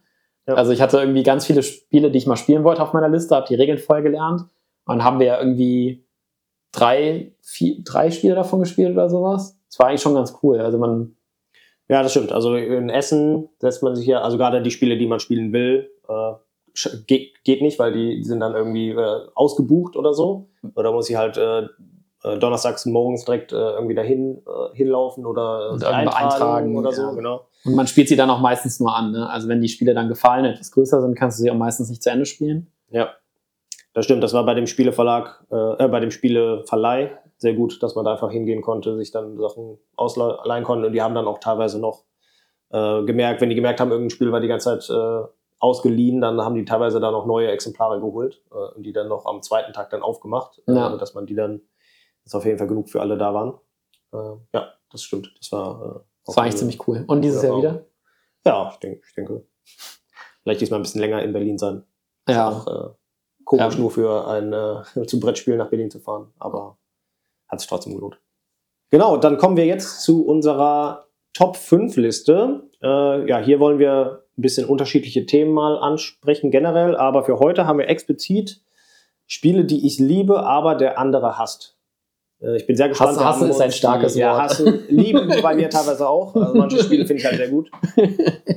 Ähm, aber genau, da bin ich sehr gespannt. Da, da haben wir es natürlich nicht geupdatet. Ähm, wer jetzt welche Spiele da auswählt. Möchtest du anfangen? Nee, du darfst jetzt mal anfangen. Ich ich, werd- ich werde wahrscheinlich eh mehr rumranten als du, also von daher. Okay. genau, äh, meine Nummer 5 äh, hast du schon gespielt, aber die haben wir noch nicht zusammengespielt. Gerankt Das Spoiler-Alarm, gerankt habe ich meine nicht. Also, Achso, okay. weil äh, ich jetzt schon irgendwie so ein bisschen auch geguckt habe, dass, also wir haben ja auch durchaus Spiele, die wir beide mögen, Ja.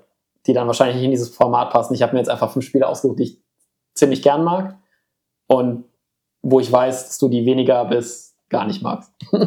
Ich habe meine gerankt nach, wie sehr du das nicht magst. Also das Bist du, so fünfte, gut, bist du so gut über mich informiert? genau, das kannst du mir nachher erzählen, äh, ob ich richtig gerankt habe. Also Nummer 5 findest du, glaube ich, noch ganz gut. Ich glaube, du hast nur eine erste schlechte äh, Erfahrung, das ist nämlich Mage Knight. das finde ich tatsächlich gar nicht schlecht, ehrlich gesagt. Sogar. Ja. Weil ich diesen Micha, also ich finde es einfach cool, es ist wieder diese mega krasse Sandbox, aber es ist halt einfach so ein Brecher und ich musste das zum Glück noch nie aufbereiten für jemanden. Also ich hatte jetzt irgendwie, ähm, ich habe es zweimal gespielt. Ähm, beim zweiten Mal musste ich auch so ein bisschen mit in die Regeln gucken, weil wir halt beide relativ äh, neu im Spiel waren. Aber beim ersten Mal hat das mir jemand quasi aufbereitet, dieses Anfangsszenario. Und da war es schon ziemlich cool. Aber wir haben halt auch sechs Stunden gespielt oder so zu dritt. Also es war halt wirklich ein ganzer Ja. Nachmittag. Ja, also ich finde, äh, Mage Knight ist halt auch hauptsächlich eigentlich ein Solo-Spiel für mich persönlich. Also ich spiele zu zweit, weil selbst wenn man zu zweit spielt, ähm, gut, man kann ge gegeneinander spielen, aber dann kommen noch mal einen ganzen Haufen Regeln da drauf. Das ist aber geil, gegeneinander zu spielen. Ich habe es halt kooperativ gespielt zu zweit Ja. und so richtig viel, Ko also meistens hat man so, Ja, dass man nee. dann am Ende so eine Stadt zusammen angreift. Das hat dann auch nochmal tausend Regeln, Mhm. wie man dann zusammen eine Stadt angreifen kann. Deswegen ist es für mich, persönlich auch ja, größtenteils eigentlich ein äh, Solo-Spiel. Ja. Genau, dann darfst du mit Ja, kann ich, kann ich verstehen. Aber wie gesagt, finde ich gar nicht so schlecht. Ich glaube, ich hätte halt nur nie Bock, mich durch die Regeln zu prügeln und das irgendwie aufzubereiten. Und wie du schon sagst, dann wollen die Leute es auch oft kooperativ spielen, was ich dann halt weniger spannend finde. Hm. Und ähm, weil, ich meine, man kann sich ja nicht komplett rauskicken. Das geht ja, glaube ich, bei dem Spiel nicht. Zumindest bei dem Anfangsszenario ging es nicht. Ja. Ähm, dann fange ich einfach mal mit einem Spiel an, was ich ziemlich gut finde, schon zweimal gespielt habe. Ich weiß gar nicht, ob du es spielen würdest, aber ich glaube, es wird dir nicht gefallen, und zwar ist das Pax Pamir. Ja, glaube ich, dass mir, mir das äh, weniger gefallen würde, wahrscheinlich, ja. Ja, also es ist, ähm, es ist super hübsch aufgemacht. Man spielt quasi auf so einer kleinen Matte, ist auch hauptsächlich kartengetrieben. Äh, Im Kern so ein, auch gibt es einen Area Control Mechanismus auf der Karte, aber es spielt halt äh, zu der Zeit, wo ähm, äh, in Afghanistan der Konflikt war und dann spielt man quasi die Briten, die Russen und die Afghanen und die bekriegen sich quasi. Ähm, der Witz bei dem Spiel ist aber halt, dass man eigentlich zu jeder Zeit die Seiten wechseln kann. Und sobald jemand einen Vorsprung von vier Punkten hat, gewinnt er halt das Spiel. Oder aber halt nach N Runden. Am Ende des Spiels der, der die meisten Siegpunkte hat. Ähm, es ist aber sehr backstabby. Also im Endeffekt hat man Karten. Die Karten sagen halt, hey, du kannst die Karten von den anderen, das sind halt immer Persönlichkeiten aus dieser Zeit, kannst du meucheln, du kannst sie blockieren, du kannst sie manipulieren. Ähm, genauso kannst du natürlich dann auch die Seite wechseln, was dann auch die Mehrheiten am Tisch ja komplett umverteilt, weil wenn jetzt zwei Leute pro Afghanistan sind und zwei Leute sind pro Russland und einer ist pro Briten und dann wechseln zwei auf die britische Seite, dann flippt ja quasi das gesamte Brett auf Seite der Briten, äh, wenn die ein bisschen da, da Ressourcen reinstecken. Und es ist, es ist halt einfach super cool. Also ich bin wirklich kein großer Fan von so Wargames oder sowas. Aber es ist halt einfach extrem interessant umgesetzt, dass man quasi nochmal so ein Rondell hat mit den Karten, weil man äh, seine Spione dann auch nochmal um das Brett rumlaufen lassen kann. Also meine Spione liegen quasi mal angrenzend zu deinen. Ähm, die kann man natürlich auch befreien, alles. Man kann auch Leute schmieren. Aber ich glaube, das äh, ist dir wahrscheinlich einfach zu viel Take That. Ja, ja, wahrscheinlich auch. Ist irgendwie viel mit Absprachen und Bündnissen oder so? Oder, äh, Weniger also, mit, also es ist jetzt nicht so, dass du sagst, hey, ich mach dir den jetzt nicht kaputt, dann machst du mir das auch eine Runde nicht kaputt oder so, aber es ist halt schon so, dass man am Tisch auch sagt, so guck mal, der hat jetzt eine große Auslage und der hat halt gerade eine starke Position, jetzt sollten wir mal gucken, dass wir irgendwas gegen ihn machen Hm. und schicken da vielleicht Leute auch Spione hin oder sowas und blockieren dann seine Fähigkeiten auf den Karten oder meucheln vielleicht auch mal eine Karte und dann ist die Karte weg. Das ist jetzt nicht super einfach und passiert irgendwie jede Runde, Hm. aber es kann halt passieren. Ne? Ja, bei sowas finde ich immer äh, schwer, wenn ich so Anfang einen mega coolen Zug gemacht habe und jetzt mega cool dastehe. Dann fühlt sich das eher bestrafend an, weil dann alle sagen, jo, jetzt lass mal den kaputt machen. Ja, es ist jetzt nicht so, dass du eine mega Engine aufbaust. Ne? Also Ja. wir reden hier davon, dass du Ja, bei anderen Spielen, ja. zwei bis vier Karten da liegen hast und dann wird dir vielleicht mal eine weggehauen, aber du hast halt eigentlich auch immer irgendwie Karten noch auf der Hand, die du dann nachspielen könntest. Ähm, und es spielt sich halt auch in zwei, zweieinhalb Stunden. Also es ist jetzt auch kein Fünf-Stunden-Spiel oder sowas. Also okay. da gibt es schon Schlimmeres, glaube ich. ja. ja, wer weiß. genau, dann kommen wir zu meiner Nummer 4 und zwar habe ich War for the Galaxy. Das Ja. ist eins, ich glaube, bevor wir uns äh, noch nicht kannten, hattest du das mal gespielt und äh, sehr niedrig gerankt. Ja, Und das ist ja eines meiner absoluten Lieblingsspiele. Hauptsächlich auch, weil ich das mit meiner Frau zusammen, wir, wir haben das schon bestimmt 50 Mal gespielt. Und wir sind mittlerweile so gut, dass wir das, ja, ich würde sagen, 20 Minuten so eine Runde Partie gespielt haben, zu zweit. Und dann, ja, ich glaube, gerade der Einstieg ist halt ein bisschen, bisschen schwerer, wenn man äh, das neu lernt. Ist nicht ganz so einfach zu erklären. Und ich habe jetzt mittlerweile auch, dass ich das eigentlich mit nur noch meiner Frau spiele, weil ich immer dann denke, oh, dauert das lange jetzt zu viert oder so. Oder Mhm. wenn da irgendwer dabei ist, den ich das nochmal erklären muss. Ähm, aber was natürlich ja, ähnlich auch wie bei äh, vielen kartengetriebenen Spiele, hier hat man ja Plättchen statt Karten, aber im Endeffekt haben die auch viele Spezialfähigkeiten, die einem dann verschiedene Würfel geben, die miteinander interagieren können. Irgendwie wird jetzt mein Planetenbesiedlungsmechanismus äh, immer stärker, dann mache ich das halt mehr, dann kriege ich nochmal eine andere Karte, die da irgendwas macht. Man hat halt auch eine Fraktion am Anfang, ähm, die man zugewiesen bekommt und einen Startplaneten, ähm, die einem halt auch ein bisschen, sage ich mal, einen Start gibt. Also ich finde es eigentlich relativ ähnlich zu sowas wie Terraforming Mars oder halt so Engine-Bildern, dass du so ein bisschen, dass du dir so ein bisschen was aufbaust und äh, ja, stimmt schon. verschiedene Fähigkeiten kriegst, die du aufeinander triggern kannst. Aber dann natürlich mit den Würfeln gesteuert, wo ich immer finde, das mag ich besonders gerne, dass man ein bisschen drauf reagieren kann oder reagieren muss. Also wenn ich gucke, ich kann keinen perfekten Plan durchziehen, sondern ich würfel, muss auch ein bisschen gucken, was habe ich jetzt gewürfelt und versuche daraus ein bisschen das Beste zu machen. Und ich glaube, das ist genau das Problem bei mir. Tatsächlich, weil durch dieses ganze Gewürfel spiel, fühle ich mich halt einfach extrem gespielt. Und mein Decision Space in diesem Game fühlt sich einfach nicht so groß an, wie er sein könnte. Und gerade wenn du, du würfelst die Würfel ja, und ich finde dann halt immer, wenn du so Würfel würfelst, dieser Mechanismus klappt für mich einfach nicht, weil wenn jetzt in einer perfekten Welt alle mit den gleichen Anzahl an Würfeln würfeln und du würfelst einfach die besseren Symbole, klar kann ich die Würfel manipulieren, aber es kostet mich ja was, ist es für dich einfach immer besser in dem Moment. Und dann man muss ich ja- halt gucken, was ich quasi aus den Würfeln mache und das passt mir vielleicht gar nicht in den Kram und dann mache ich da halt irgendwie das Bestmögliche raus. Das fühlt sich für mich immer sehr beengend an, einfach am, beim Spiel selber tatsächlich. Ich meine, ne, man würfelt ja schon irgendwie, weiß ich nicht, meistens so sechs Würfel und man würfelt die ja schon 20 Mal. Also im Normalfall gleicht das so ein bisschen aus. Du kannst auch immer irgendwas machen, klar. Ähm, Ein aber es ist vielleicht nicht das, was du willst. Ja, du ka- kannst meistens eigentlich zwei Würfel auf die Optionen legen, die du willst. Ja, das stimmt. Ja. Ja. Aber das ist halt irgendwie so der Grund, warum ich es, glaube ich, nicht so gut finde. Ich habe es nach dem, nach dem ersten Spiel habe ich tatsächlich schlechter gefunden, weil ich glaube, da hatte ich tatsächlich einen, einfach eine erste, schlechte erste Partie, weil wir das äh, als zweites Spiel an einem Abend gespielt haben. Ich habe es dann allen erklärt. Ähm, wir waren tatsächlich auch fünf Leute, also wir haben in der Vollbesetzung direkt gespielt. Und äh, wir hatten halt äh, ein wenig Spieler am Tisch. Und das hat das nochmal holpriger gemacht irgendwie. Und es ist schon schwierig. Es ist schwer zum reinzukommen auch. auf Genau. jeden Fall. Es ist, es ist glaube ich, für ihn war es extrem schwer reinzukommen irgendwie. Das hat halt diese ganze Partie einfach extrem in die Länge gezogen. Und dann haben wir am Ende irgendwie, weiß ich nicht, wie lange gespielt. Und dafür ist es dann, es ist halt kein Spiel, was irgendwie zwei Stunden gehen sollte. Da, da tr- trägt es halt einfach nicht, finde ich. Ja. Und deswegen hatte ich es halt so schlecht geratet. Und äh, dann hat mir die Partie mit, äh, mit euch auf jeden Fall besser gefallen. Ja, aber es, es wird auf jeden Fall kein Lieblingsspiel von mir. Also, ja. Gibt's Besseres? Terraforming Mars ist zum Beispiel besser. Finde ich nicht, glaube ich. genau, dann darfst du deine. Ah, ich bin wieder dran, ne? Genau. Ja. Ist auch schwierig, bei zwei Leuten Track zu halten. Ähm, dann tatsächlich ein Spiel, was ich äh, auch nicht besitze. Ich finde es extrem gut, aber ich finde einfach keine Person, die es mit mir spielen, und zwar ist das Rising Sun. Und ich Mhm. weiß noch, du warst nach dem letzten Mal richtig salzig, glaube ich. ja, ja. Ähm, Ja, es ist halt einfach ein Area Control Spiel. Es gehört halt in, diese, in, die, in diesen Dreiklang von Eric M. Lang, also von Blood Rage, was die meisten wahrscheinlich kennen, Rising Sun und Ankh.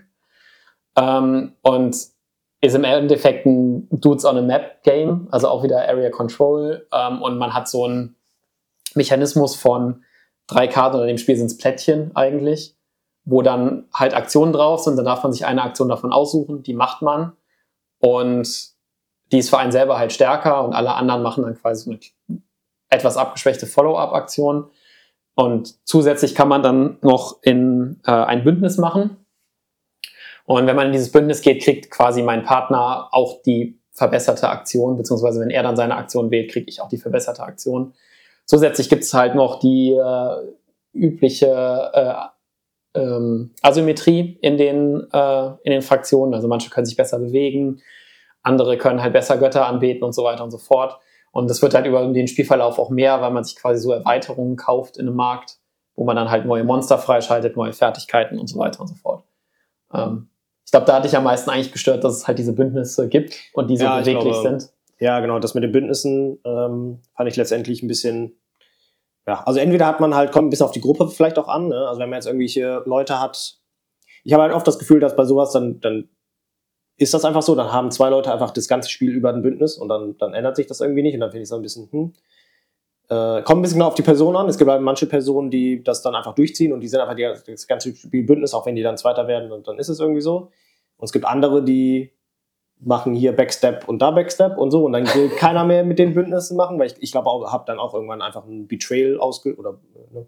ich glaube, Betrayal heißt die Aktion, dass man sagt, äh, man beendet dann das Bündnis und dafür kriegt man dann aber irgendwie eine coolere Aktion. Ja, dafür kriegst du quasi relativ viel Boni auf einmal, aber dann ist natürlich deine, dein Bündnis aufgelöst für den Rest der Runde quasi.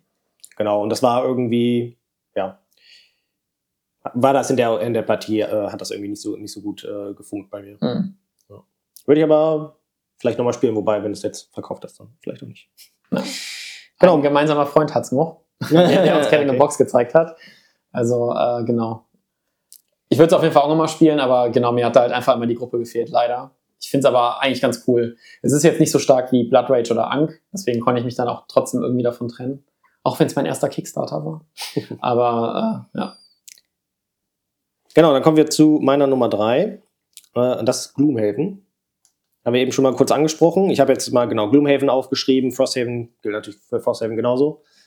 Was ich ja, äh, ja, eins meine absoluten Lieblingsspiele, was ich auch Frosthaven dieses Jahr natürlich sehr viel gespielt habe.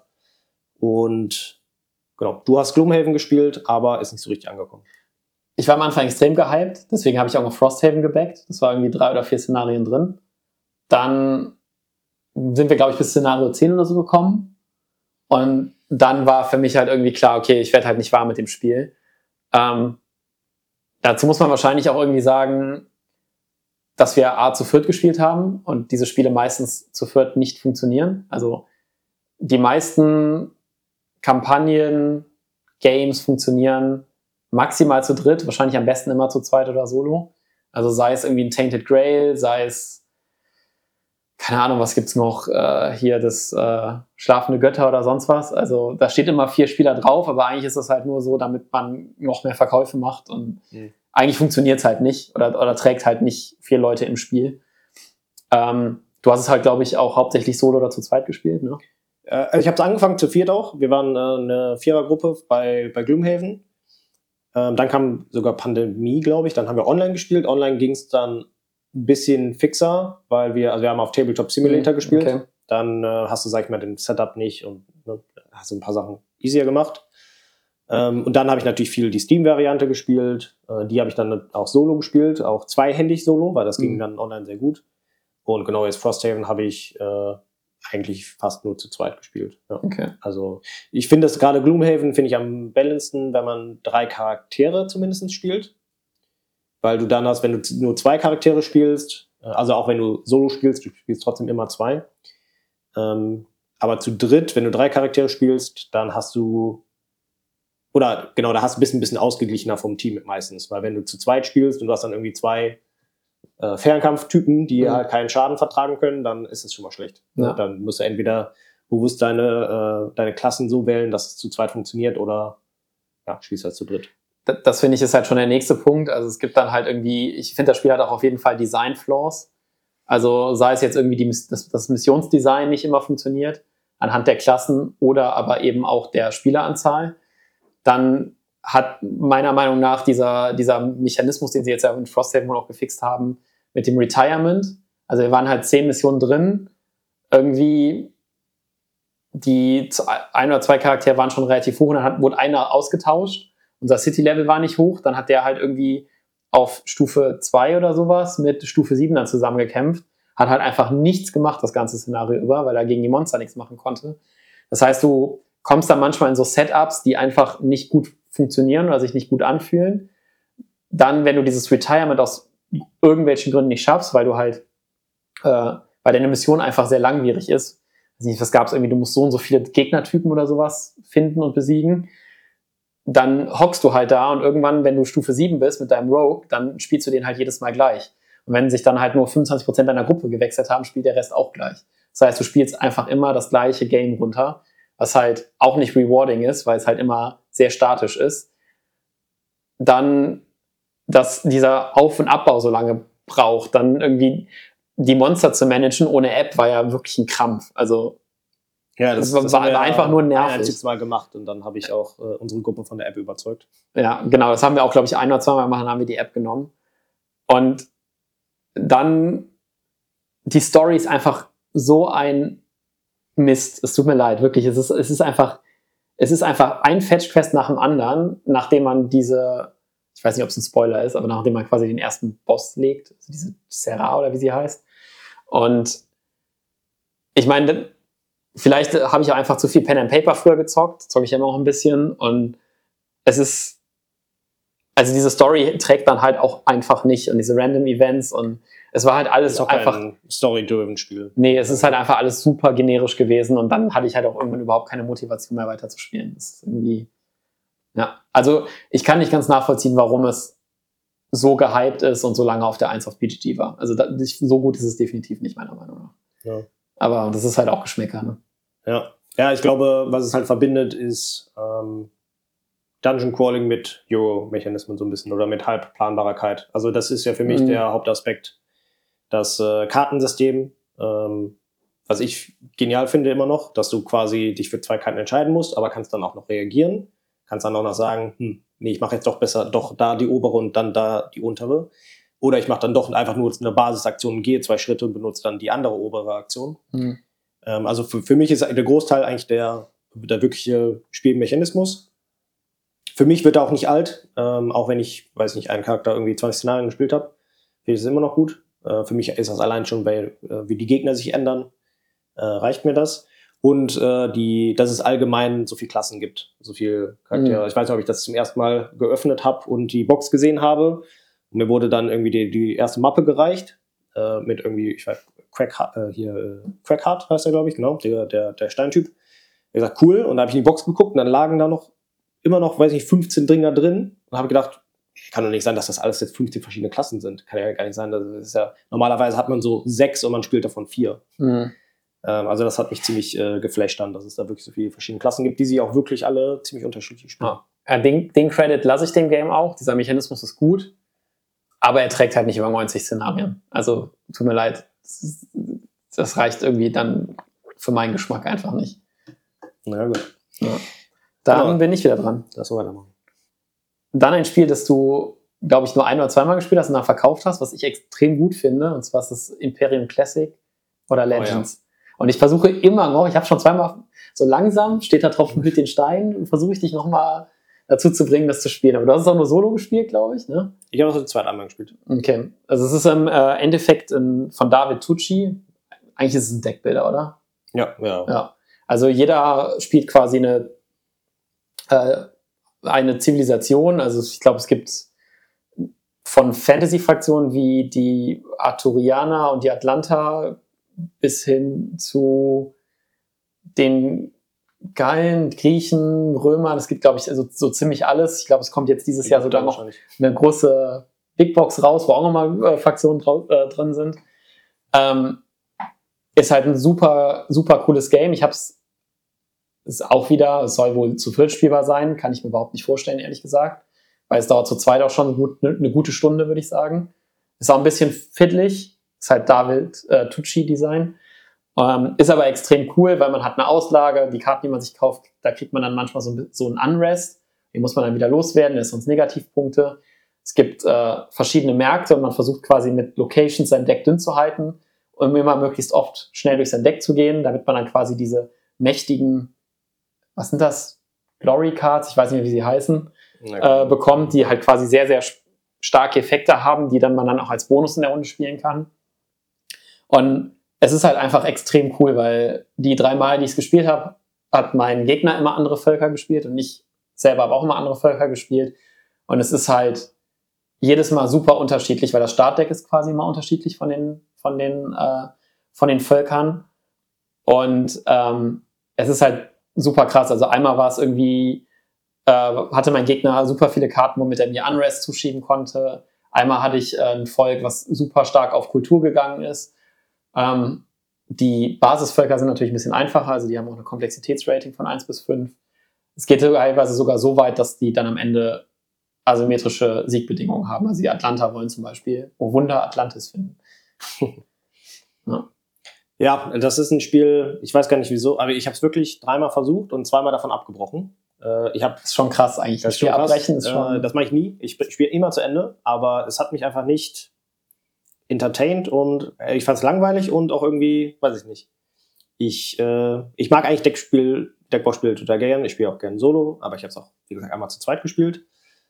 Und für mich war immer der, der Knackpunkt so ein bisschen, dass ich irgendwie nie, ich fand die Karten nie so gut, die man kaufen konnte im Markt. Ich habe irgendwie nie gedacht, liegt vielleicht auch daran, dass jeder halt ein anderes Deck hat, dass die Startkarten halt schon aufregend sind. Ne? Also viele Deckbauspiele starten ja so mit, ah, du kriegst eine Ressource A oder eine Ressource B und das war's. Ähm, da ist das jetzt schon deutlich anders und ich habe eigentlich immer versucht, nur, okay, eigentlich wie ich, ich ja, ich lege Karten in diese Orte ab und dann habe ich nur noch fünf, sechs Karten auf der Hand und dann gehe ich quasi jede Runde durch mein Deck durch und kriege jede Runde diese Glory-Karten rein.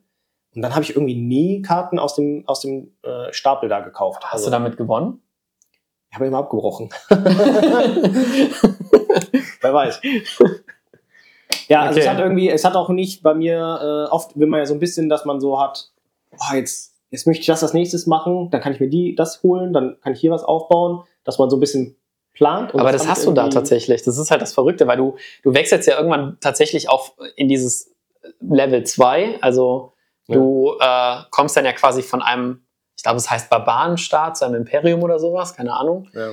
Ähm, dann kann man sich quasi so fortgeschrittene Karten kaufen. Und die Karten werden ja auch immer besser, die man kriegt. Also die werden ja immer stärker. Also man baut sich ja schon was auf. Natürlich kauft man sich am Ende, am, das ist halt das Verrückte, es bildet halt eigentlich so ein Civ-Game in einem Kartenspiel extrem gut ab.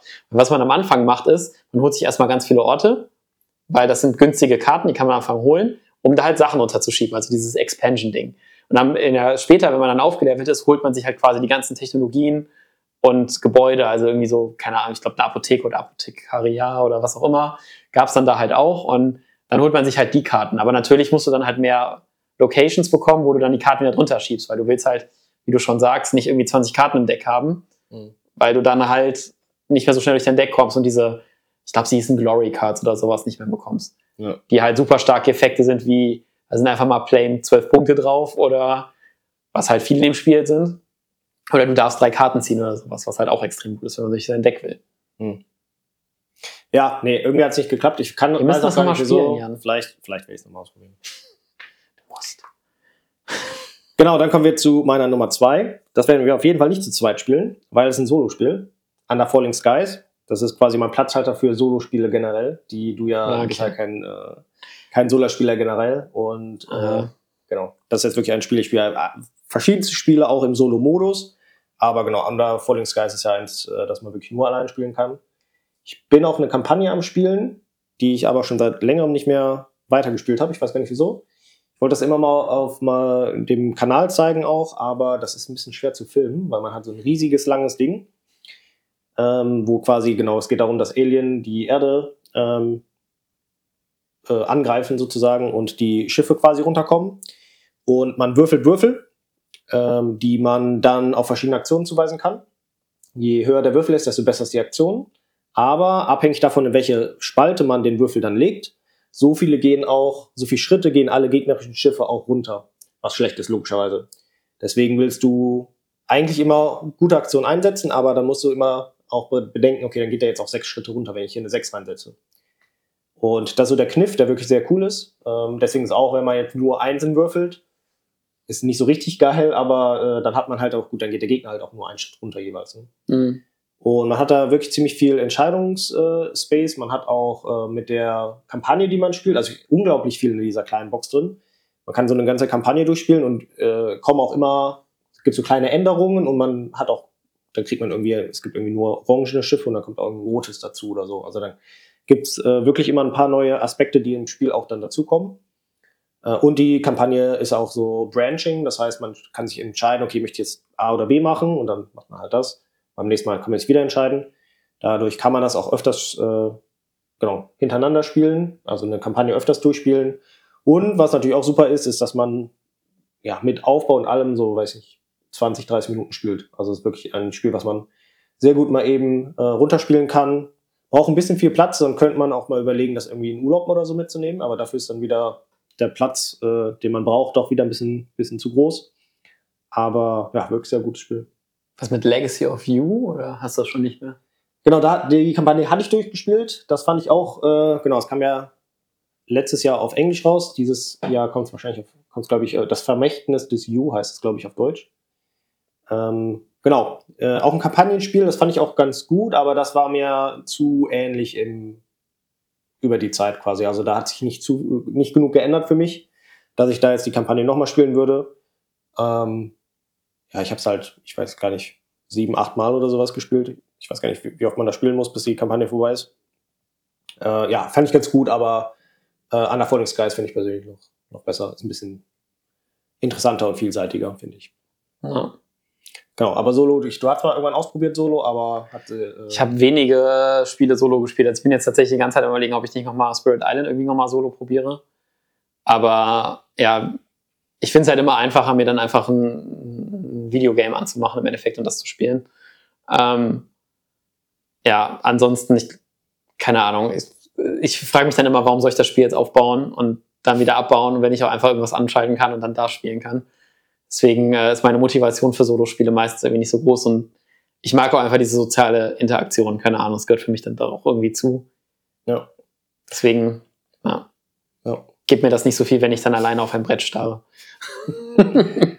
es hilft tatsächlich, wenn man ein äh, Video dreht, dann äh, redet man ja ein bisschen dabei. Dann hat man so ein bisschen das Gefühl der Interaktion. Ähm, also seitdem ich jetzt äh, ne, Videos mache, dann spiele ich viel gerne noch, äh, viel lieber noch äh, Solo-Spiele. Na, glaube ich. Aber ich habe, bei mir ist es oft auch so, dass ich einfach, wie jetzt beim, ähm, bei dem Herr der Ringe Kartenspiel, was ich, wie gesagt, jetzt auch nur Solo gespielt habe bisher, äh, ich habe einfach, denke ich mir, boah, ich habe jetzt Bock, ein neues Deck auszuprobieren und äh, wenn dann irgendwie keiner, ich habe da, damit früher angefangen mit tatsächlich dem Herr der Ringe Brettspiel, dem großen, dem kooperativen. Das fand ich auch richtig gut und damals habe ich ja, weiß ich nicht, einmal im Monat ein Brettspiel gespielt oder so und da hatte ich aber so Bock zu, dann habe ich halt gesagt, gut, dann simuliere ich halt meinen Gegner. Also damals gab es gar keine Solo-Spiele so richtig, aber ich habe dann einfach kooperativ, ist natürlich super. Dann habe ich einfach mit zwei Charakteren sozusagen äh, zweihändig gespielt. Mhm. Ähm, genau, ist halt einfach, ja, wenn ich so richtig gehypt bin auf ein Spiel und so richtig Bock habe, dann genau, kann man das auch so spielen. Ja. Ja, kommt halt auch mal drauf an. Ne? Also wenn du gerade bei kooperativen Spielen bietet es sich halt auch an, irgendwie macht auch irgendwie Sinn. Aber ich weiß nicht, wenn es am Ende dann halt eine Punktejagd ist oder sowas. Ich meine, Under Falling Skies zum Beispiel oder Legacy of You, da hast du ja wenigstens irgendwie auch einen Plot oder noch irgendwie zu sagen, ich, ich gewinne oder ich verliere. Ja, das finde ich auch. Ich finde so, wenn es nur reine Punkte ist, sowas wie äh, Hey Dunes Wall, ähm, da geht es eigentlich nur darum, dann eine gewisse Punktzahl zu erreichen. Finde ich auch ein bisschen un uninteressanter. Dann. Ja. ja. Fühlt sich halt irgendwie nicht so sexy an. Ja. Genau. Dann äh, auf der 2 habe ich äh, einfach mal Cthulhu Wars geschrieben. Ich glaube, du findest es nicht ganz so schlimm wie, schlimm, wie ich denke. Nee, ja. Ich finde es ich schon, schon noch ganz gut. Ja. Na, okay, weil ähm, ich dachte mir nur so, Area Control, das ist halt auch wieder mit Absprache. Also es ist ja schon so, dass man sich hinstellen kann und sagen kann, okay, die Person gewinnt jetzt gleich, also hauen wir jetzt auf die drauf, damit die erstmal irgendwie eine Runde nichts mehr machen kann. Ähm, genau, ich finde immer noch, es ist eigentlich das beste Area Control Game, was es gibt im Moment auf dem Markt. Es ist extremst gut gestreamlined. Die Fraktionen sind super asymmetrisch, aber dennoch ist es relativ gut gebalanced.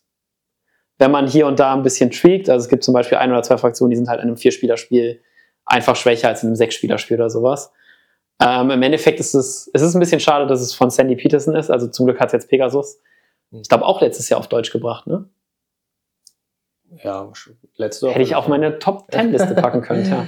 Aber ist, ich habe es halt schon seit 2016. Ich habe gar nicht mehr dran gedacht irgendwie. Es ist halt für mich schon irgendwie ziemlich alter Hut. Ähm, genau, äh, im Endeffekt ist es ein, auch äh, Dudes on a Map Area Control Game. Vielleicht hat man es auch schon mal gesehen, diesen riesigen Cthulhu aus Miniaturen.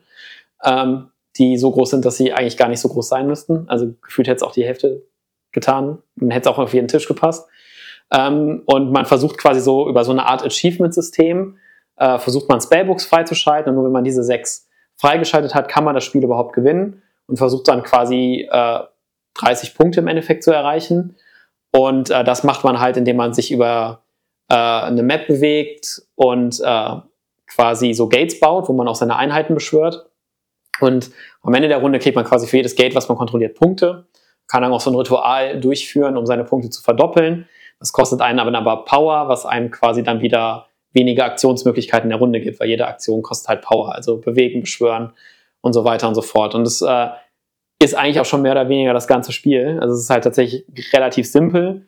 Es wird dann halt komplex dadurch, dass halt die Fraktionen so asymmetrisch sind. Also es gibt halt, ist halt von, die eine Fraktion kann zwei Felder weit gehen, bis hin zu äh, die andere Fraktion darf entscheiden, wo Spieler sich hin zurückziehen, selbst wenn die nicht Teil des Kampfes sind und so.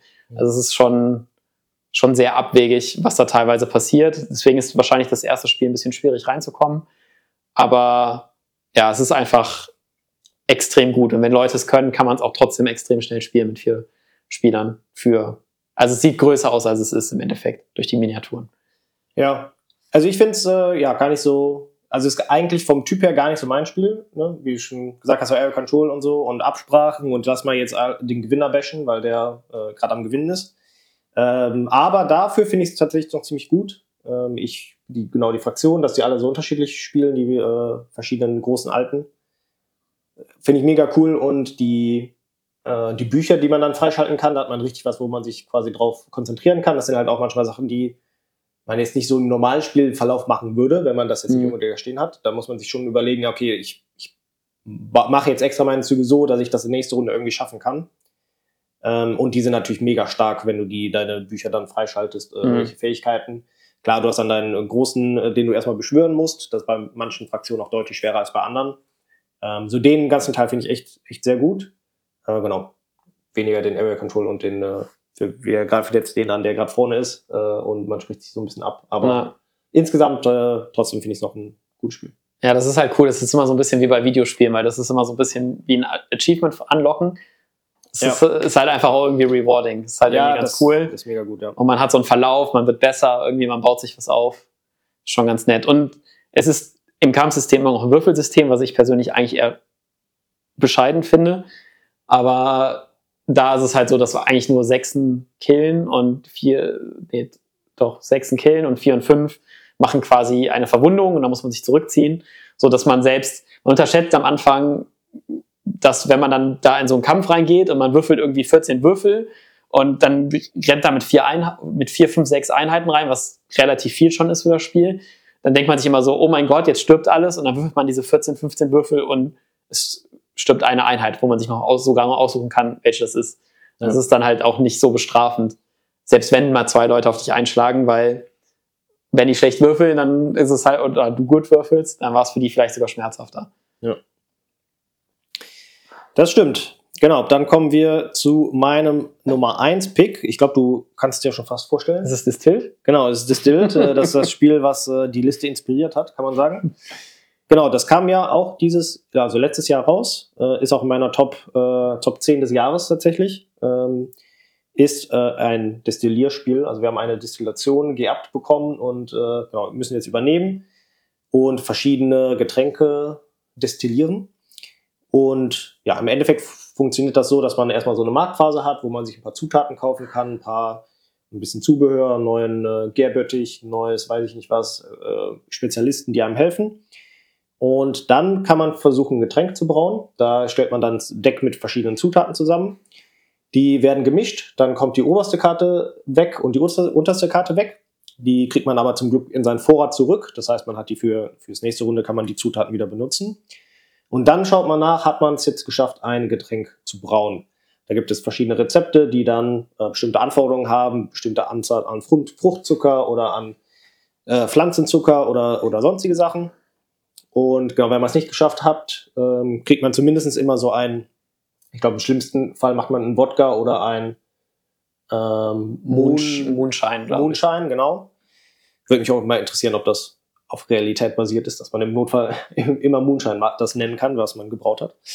Ähm, genau, aber das ist so der Hauptmechanismus und äh, da ist aber, also wenn man das so im ersten Moment erklärt, denkt man so, ist ja eigentlich ein ziemlich easy, simples Spiel, aber da finde ich, ist schon noch recht viel drumherum, dass man sich auch so ein bisschen seine Fabrik aufbauen kann, ein paar ähm, äh, Verbesserungen holen kann, im Laufe des Spiels natürlich immer bessere Getränke brauen kann, potenziell zumindestens es gibt dann noch äh, Missionen und äh, Achievements und so Sachen, dass man irgendwie, wer als erstes, weiß ich nicht, ein Getränk mit äh, fünf Alkohol gebraut hat, kriegt dann irgendwie nochmal fünf Punkte.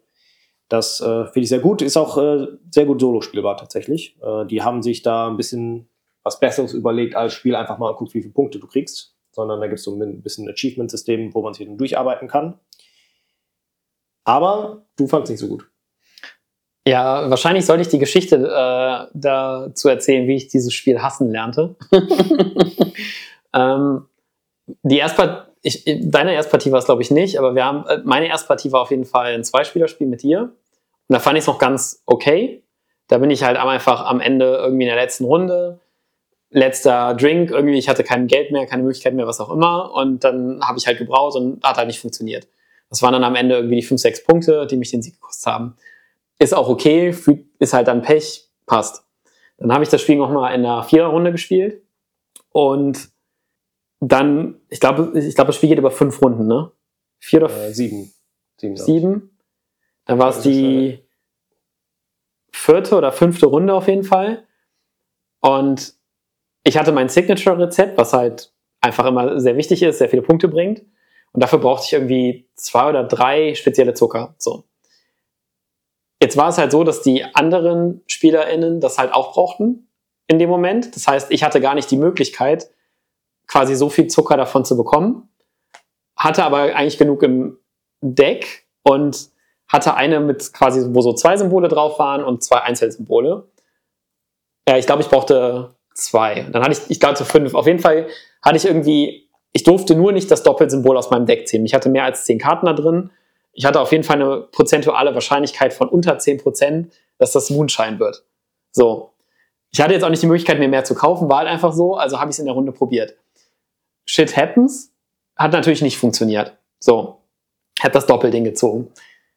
Jetzt muss man halt an der Stelle irgendwie, habe ich mir dann halt das Board angeguckt und habe mir gedacht, okay, es ist eigentlich völlig egal. Ich kann jetzt einfach aufstehen, mir einen Kaffee kochen, irgendwas machen, ist völlig egal, weil ich habe dieses Spiel jetzt an diesem Punkt einfach verloren fast mittendrin. Mhm. Und das Spiel ging dann halt auch eine Stunde, weil das Spiel dauert ja auch so zu viert zwei, zweieinhalb Stunden unter Umständen.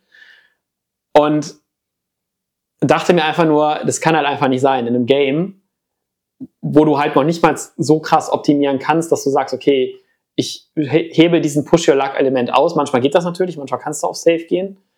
Ähm, aber das willst du auch nicht, weil dann gewinnt ja trotzdem der, der ein bisschen Risk, also mit ein bisschen mehr Risk versucht zu bekommen, weil er da nicht so viele Karten kaufen muss. Wenn er trotzdem glücklich zieht, macht er wahrscheinlich trotzdem mehr Punkte als du. Und das Interessante war, danach sind dann irgendwie noch zwei andere Spieler in quasi gefisselt oder haben halt irgendwie Moonshine produziert. Und du konntest halt genau sehen, wer welches Getränk verhauen hatte. Also ich hatte mein Signature-Rezept verhauen, ich war Vierter. Äh, meine Frau hatte irgendwie ein Gold-Rezept verhauen Sie war, sie war dann auf dem dritten Platz. Eine andere Freundin hat halt äh, das Silberrezept verhauen, sie war auf dem zweiten Platz und der andere Spieler hat halt nichts verhauen. Er hat aber halt auch diese super gute Karte, wo du, glaube ich, wenn man kannst. Dann gen genau, wo dein, deine Wahrscheinlichkeit nochmal verbessert wird, weil du irgendwie mehr Karten ziehst und dann eine zurücklegen kannst. Mhm. Oder nur eine ziehst. Ja, ich glaube, es gibt zwei davon. Nein, gibt verschiedene, ja. Er ist halt, hat halt, für ihn hat es halt immer funktioniert. Er hat halt gewonnen. Und ja. das kann, also meiner Meinung nach kann es nicht sein, in einem, in einem zweieinhalb Stunden Spiel, dass du halt in der Mitte einmal fisseln kannst, weil das Spiel dir auch gar nicht die Option gibt, es anders zu machen. Und dann hast du an dem Spot halt das Spiel verloren und sitzt halt noch eine Stunde daneben und denkst dir so, ist eigentlich völlig egal, was ich jetzt mache, weil ich bin eh letzter. Ja.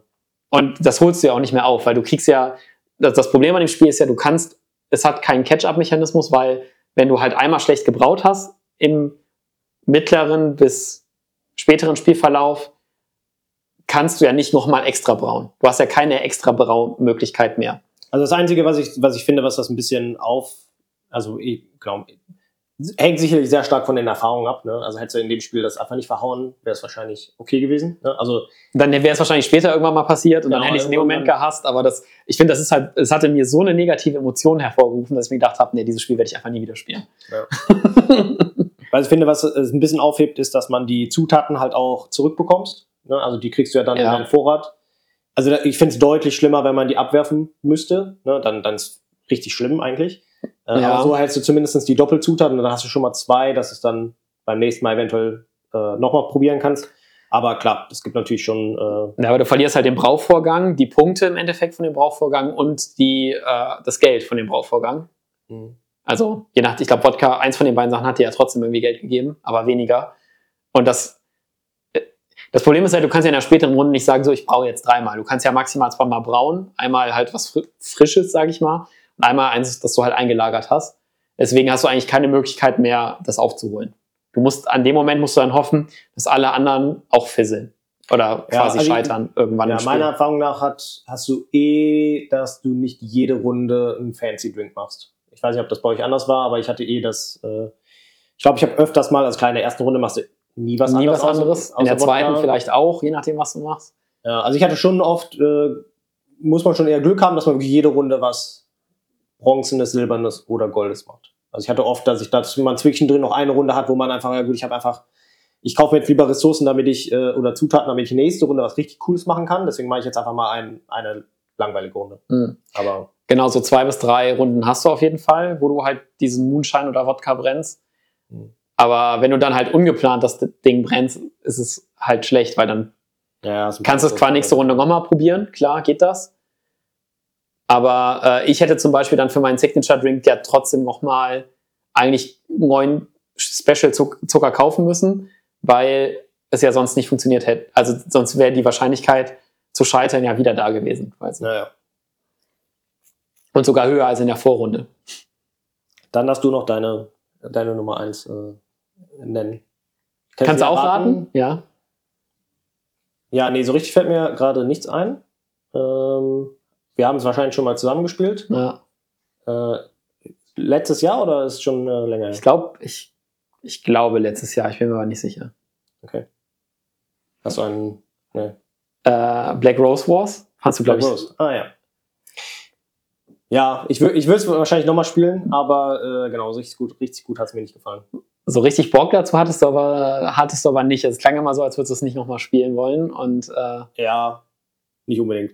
Genau, was, ja, vielleicht kannst du kurz äh, ein, zwei Sachen dazu sagen. im Kern ist es ein Skirmisher. Das gibt es jetzt ja auch von Pegasus in Deutsch. Das Spiel ist aber auch schon älter. Ich freue mich auch schon auf die neue Kampagne, die ist gerade in Auslieferung. Also Revive. Re Black Rose. Nee, Rebirth heißt die, Entschuldigung. Black Rose Wars Rebirth. Ähm, und im Endeffekt spielen wir so einen Magier in so einer alten Hausloge. Und der alte Magistrat ist gestorben. Und wir wollen jetzt quasi ähm, der neue Magistrat werden der Schwarzen Hose. Das ist so ein Geheimbundorden. Und äh, dafür schießen wir uns mit Feuerbällen gegenseitig die Rüben weg im Endeffekt und beschwören irgendwelche Dämonen und keine Ahnung was und versuchen uns eigentlich gegenseitig zu killen. Ist jetzt aber nicht so, dass man dann ausscheidet, sondern es ist eher wie so ein Brawler, wenn man dann quasi stirbt, dann kommt man zurück in sein Magierquartier und spielt dann einfach nächste Runde wieder mit. Mhm. Ähm, Im Kern ist es auch ein Deckbilder, also man äh, hat verschiedene Grimoire. Also es gibt zum Beispiel einen mit Feuermagie, es gibt einen, um Altare zu beschwören, es gibt einen, wo man sich transportieren kann, es gibt einen, wo man manipulieren kann, es gibt einen, wo man irgendwie quasi auch äh, Spells oder Zaubersprüche vom anderen äh, countern kann oder aufheben kann. Ähm, und so zieht man die sich halt langsam in sein Deck. Jeder wird dadurch auch immer asymmetrischer im Spielverlauf. Und wenn man dran ist, programmiert man quasi seinen Zug. Dafür hat man vier Slots. Ein Slot ist so ein Quick-Spell-Slot, den kann man quasi immer spielen. Und die anderen drei spielt man aber in Slot 1, 2 und 3. Und die muss man dann quasi auch der Reihe nach resolven. Also ich kann meinen Zweier-Spell nicht erst spielen, erst spielen, wenn ich meinen Einser-Spell gespielt habe. Heißt also, im Kern ist, es, ist die Runde selber dann so ein Programmierspiel, wo man so ein bisschen erahnen muss, was machen die anderen, was kann ich machen. Jede Karte ist auch doppelt bedruckt, ähm, so dass man sich dann quasi einmal entscheiden muss, okay, möchte ich für den Untere oder die Oberseite spielen. Das ist nicht wie bei Gloomhaven, wenn man es ausspielt, kann man sich entscheiden. Mhm. Das war auch ein so ein Kernpunkt, den du schwierig fandest in dem Spiel. Ja. Und ähm, dadurch muss man, hat man manchmal auch das Problem, dass man dann zum Beispiel eine Karte hat, die man jetzt programmiert hat, die einem aber nichts bringt. Die kann man immer abwerfen für Bewegung, aber will man natürlich eigentlich eher nicht. Genau, ansonsten haben die Räume noch Spezialeffekte irgendwie, die man benutzen kann, um dann zum Beispiel mehr Karten zu bekommen oder ja. Ja, genau, also dieser äh, Mechanismus, dass man halt nicht oder wenig re reagieren kann, äh, hat mich halt nicht so richtig, fand ich halt nicht so gut. Da hatte ich halt ein paar Runden, die waren einfach kacke. Äh, da habe ich halt einfach, ich wollte einen Altar beschwören, den Altar dann wegnehmen und dann weiß ich noch was machen. Ja, dann weiß ich, habe ich ihn beschworen und dann hast du ihn halt verbraucht. Und mhm. dann ist halt meine zweite Karte tot. Ich glaube, dann hat mein dritte irgendwie auch keinen Sinn mehr gemacht. Also man kann halt schon verkacken, wenn man da den Plan macht. Ich glaube, wenn man die Karten halt auch nicht so gut kennt, dann ist es no. halt auch nochmal schwerer. Dann weiß man halt gar nicht, was überhaupt passieren kann. Ähm, ich habe halt irgendwie, ich glaube, ich habe Transmutationen gespielt, dass ich mich irgendwie dann in Werwolf verwandeln kann und dann hingehen kann und Leute schlagen kann. Hm, thematisch finde ich jetzt so ein Skirmisher auch nicht so richtig ansprechend, muss ich sagen. Ist halt das auch jetzt kein, wo ich denke, hm, Wobei ja Magien gefühlt auch schon ziemlich Euro-lastig ist, ne? Also, also ich finde, die Mechaniken sind schon sehr Euro-lastig. Ja, ja, das schon. Also die generell das mit dem, dass du diese Karten hast, dass du die ne, Zauber haben und du kannst dann neue Karten dazukommen, das finde ich auch eigentlich ganz cool. Äh, jeder hat ja auch seine eigenen zwei Spells, die nur er hat, glaube ich. Die sind an, abhängig vom Charakter, den man spielt. Irgendwie genau, du hast so Signature, Signature auch, Spells. Ja. Ne, finde ich auch cool, sowas. Aber ja, ich finde so dieses ganze Rumlaufen und äh, sich gegenseitig kaputt hauen generell jetzt nicht so ansprechend ist, ist mal okay, aber äh, genau, ist halt. Wobei man das, also man muss da vielleicht nochmal sagen, das funktioniert auch mit so einem Mehrheitensystem. Ne? Also wenn du Schaden machst, dann legst du so und so viele Würfel drauf. Und es ist am Ende nicht, wer jetzt jemanden killt, kriegt irgendwie Punkte, sondern es ist immer anteilig, wer quasi den meisten Schaden gemacht hat. Es gibt nochmal so einen Token am Ende, irgendwie dafür, dass man halt einen Kill gemacht hat und wer dann in Summe die meisten Kills irgendwie hatte, kriegt, glaube ich, nochmal eine Bonuswertung. Ähm, das kann ich auch irgendwie komplett nachvollziehen, weil ich glaube, es ist auf jeden Fall ein chaotisches Spiel. Ich glaube, wenn du die Karten so ein bisschen kennst und das Spiel zum zweiten oder dritten Mal spielst, ist es wesentlich berechenbarer als beim ersten Mal. Und ich glaube, in, dem, in der Partie war auch einfach das Hauptproblem, dass wir beide auf die gleiche Schule gegangen sind. Und Aber. das ist natürlich schon schwierig, weil gerade die Schule halt irgendwie ein gewisses Setup erfordert mit diesen Altaren. Weil im Endeffekt hat das immer so funktioniert, du platzierst in einem Raum einen Altar und den verbrauchst du für irgendwas. Das war quasi eine Ressource. Musst du mit einer Karte aufbauen, mit der anderen Karte irgendwie hast du dadurch einen stärkeren Effekt bekommen. Und wir haben halt beide auf äh, diese ähm, äh, Schreine und grün oder sowas. Hm? Grün oder so? Also, ja, das war Transmutation grün, das stimmt schon. Äh, aber auf diese Schreine halt quasi ja. gespielt und deswegen haben wir uns halt gegenseitig die auch im Endeffekt weggenommen. Und da muss man dann halt so ein bisschen, also da kommt halt dieser Programmierfaktor rein, wenn du. Ja. Aber wenn du dann halt nicht weißt, was passiert, ja, kann ich verstehen, dann ist das natürlich, fühlt sich das ein bisschen, ja, ja, unpredictable einfach an. Aber es ist, es ist an sich auch ein chaotisches Spiel, aber es ist trotzdem beherrschbar. Und das ist, glaube ich, also das finde ich tatsächlich äh, relativ beeindruckend an dem Spiel, dass trotzdem es so chaotisch ist, man trotzdem irgendwie das noch halbwegs gut navigieren kann. Selbst bei, vier selbst bei vier Spielern. Ja, wir haben es nur zu dritt gespielt, glaube ich. Ne? Also ich habe es auch schon zu viert gespielt. Also es funktioniert schon. Hm. Ja, dann war das unsere Top 5 Liste. Wie habe ich, äh, hab ich dich richtig einsortiert? Äh, wenn ich äh, nochmal zurückblickend. Also Mage Knight, also Distilled, glaube ich, können wir ganz klar sagen. Das, äh, ja, das äh, werde ich wahrscheinlich mit der Kneifzange nicht mehr anpacken. Äh, Under Falling Skies, Gloomhaven, Both of the Galaxy, Mage Knight. Also Mage Knight würde ich sagen, ist Hass auf jeden Fall wesentlich zu stark. Also das würde ich auch nochmal spielen auf jeden Fall. Aber so von der Reihenfolge her meine ich? Also findest du äh, Distilled am schlimmsten? Ich finde Gloomhaven schlimmer als Solo-Games, ehrlich gesagt. Also ich würde eher ein Solo-Game spielen, bevor ich nochmal Gloomhaven spiele. Okay. Ja. Na, dann kannst du Ansonsten stimmt die Reihenfolge relativ gut. Ja. ja. auf jeden Fall vor Gloomhaven.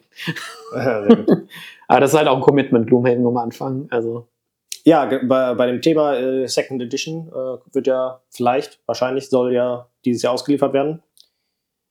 Das werde ich dann nochmal angehen wahrscheinlich. Viel Spaß. Ja. ja, bei mir, bei mir war es ja nicht gerankt, aber ähm, ich hätte gedacht, dass du Cthulhu Wars schlimmer findest. Ähm, ja. Ich habe ich es ja, wie gesagt, nicht gerankt, aber Aber also ich, ich, ich hätte auf jeden Fall gesagt, am schlimmsten fände ich Imperium Classic. Äh, dann würde ich sagen, wahrscheinlich Pax Pimir habe ich halt nicht gespielt, aber ich glaube, das wird mich halt echt nicht so catchen. Dann. die Frage ist, ob es schlimmer ist als äh, Black Rose Wars für dich. Ich, das weiß ich halt nicht. Ja. Ich habe mich auch gefragt, ob ich Root mit draufnehme, weil, ähm, aber da hast du ein paar Mal gesagt, dass du es auf jeden Fall mal spielen willst. ja. Aber das hängt wahrscheinlich auch stark von der Fraktion ab, die du dann spielst. Aber ja, Cthulhu Wars würde ich äh, gar nicht so tief ranken. Also so, genau, finde ich eigentlich noch ganz gut. Genau, das waren dann unsere Top 5 Liste. Damit sind wir auch schon am Ende, oder was heißt schon, wir sind am Ende äh, vom Podcast. Ja, ich glaube, ne, wir haben doch jetzt gut äh, lang gequatscht hier, oder nicht? Genau. Genau, äh, abonniert gern den Podcast, folgt dem, wie auch immer. Ich, äh, wir haben den äh, an allen möglichen äh, Stellen hochgeladen. Also je, je nachdem da, wo ihr Podcast hört, solltet ihr den Podcast auch finden. Nächste, genau, wir werden wahrscheinlich alle zwei Wochen oder sowas in dem Rhythmus äh, Podcast hochladen. Also schaut gern dann nochmal vorbei. Dann würde ich sagen, Ich muss noch sagen, dass die Leute liken und abonnieren sollen und so. genau, dann liked und abonniert. Kann man das beim Podcast? Weiß man nicht. Ja, wenn, wenn wir es auf YouTube hochladen, kann man das. Okay. Wird man das können. Dann auf jeden Fall. Genau. Ich bin Jan von Brettspiel erklärt. Und ich, Sascha. Dann bis zum nächsten Mal. Auf Wiederhören.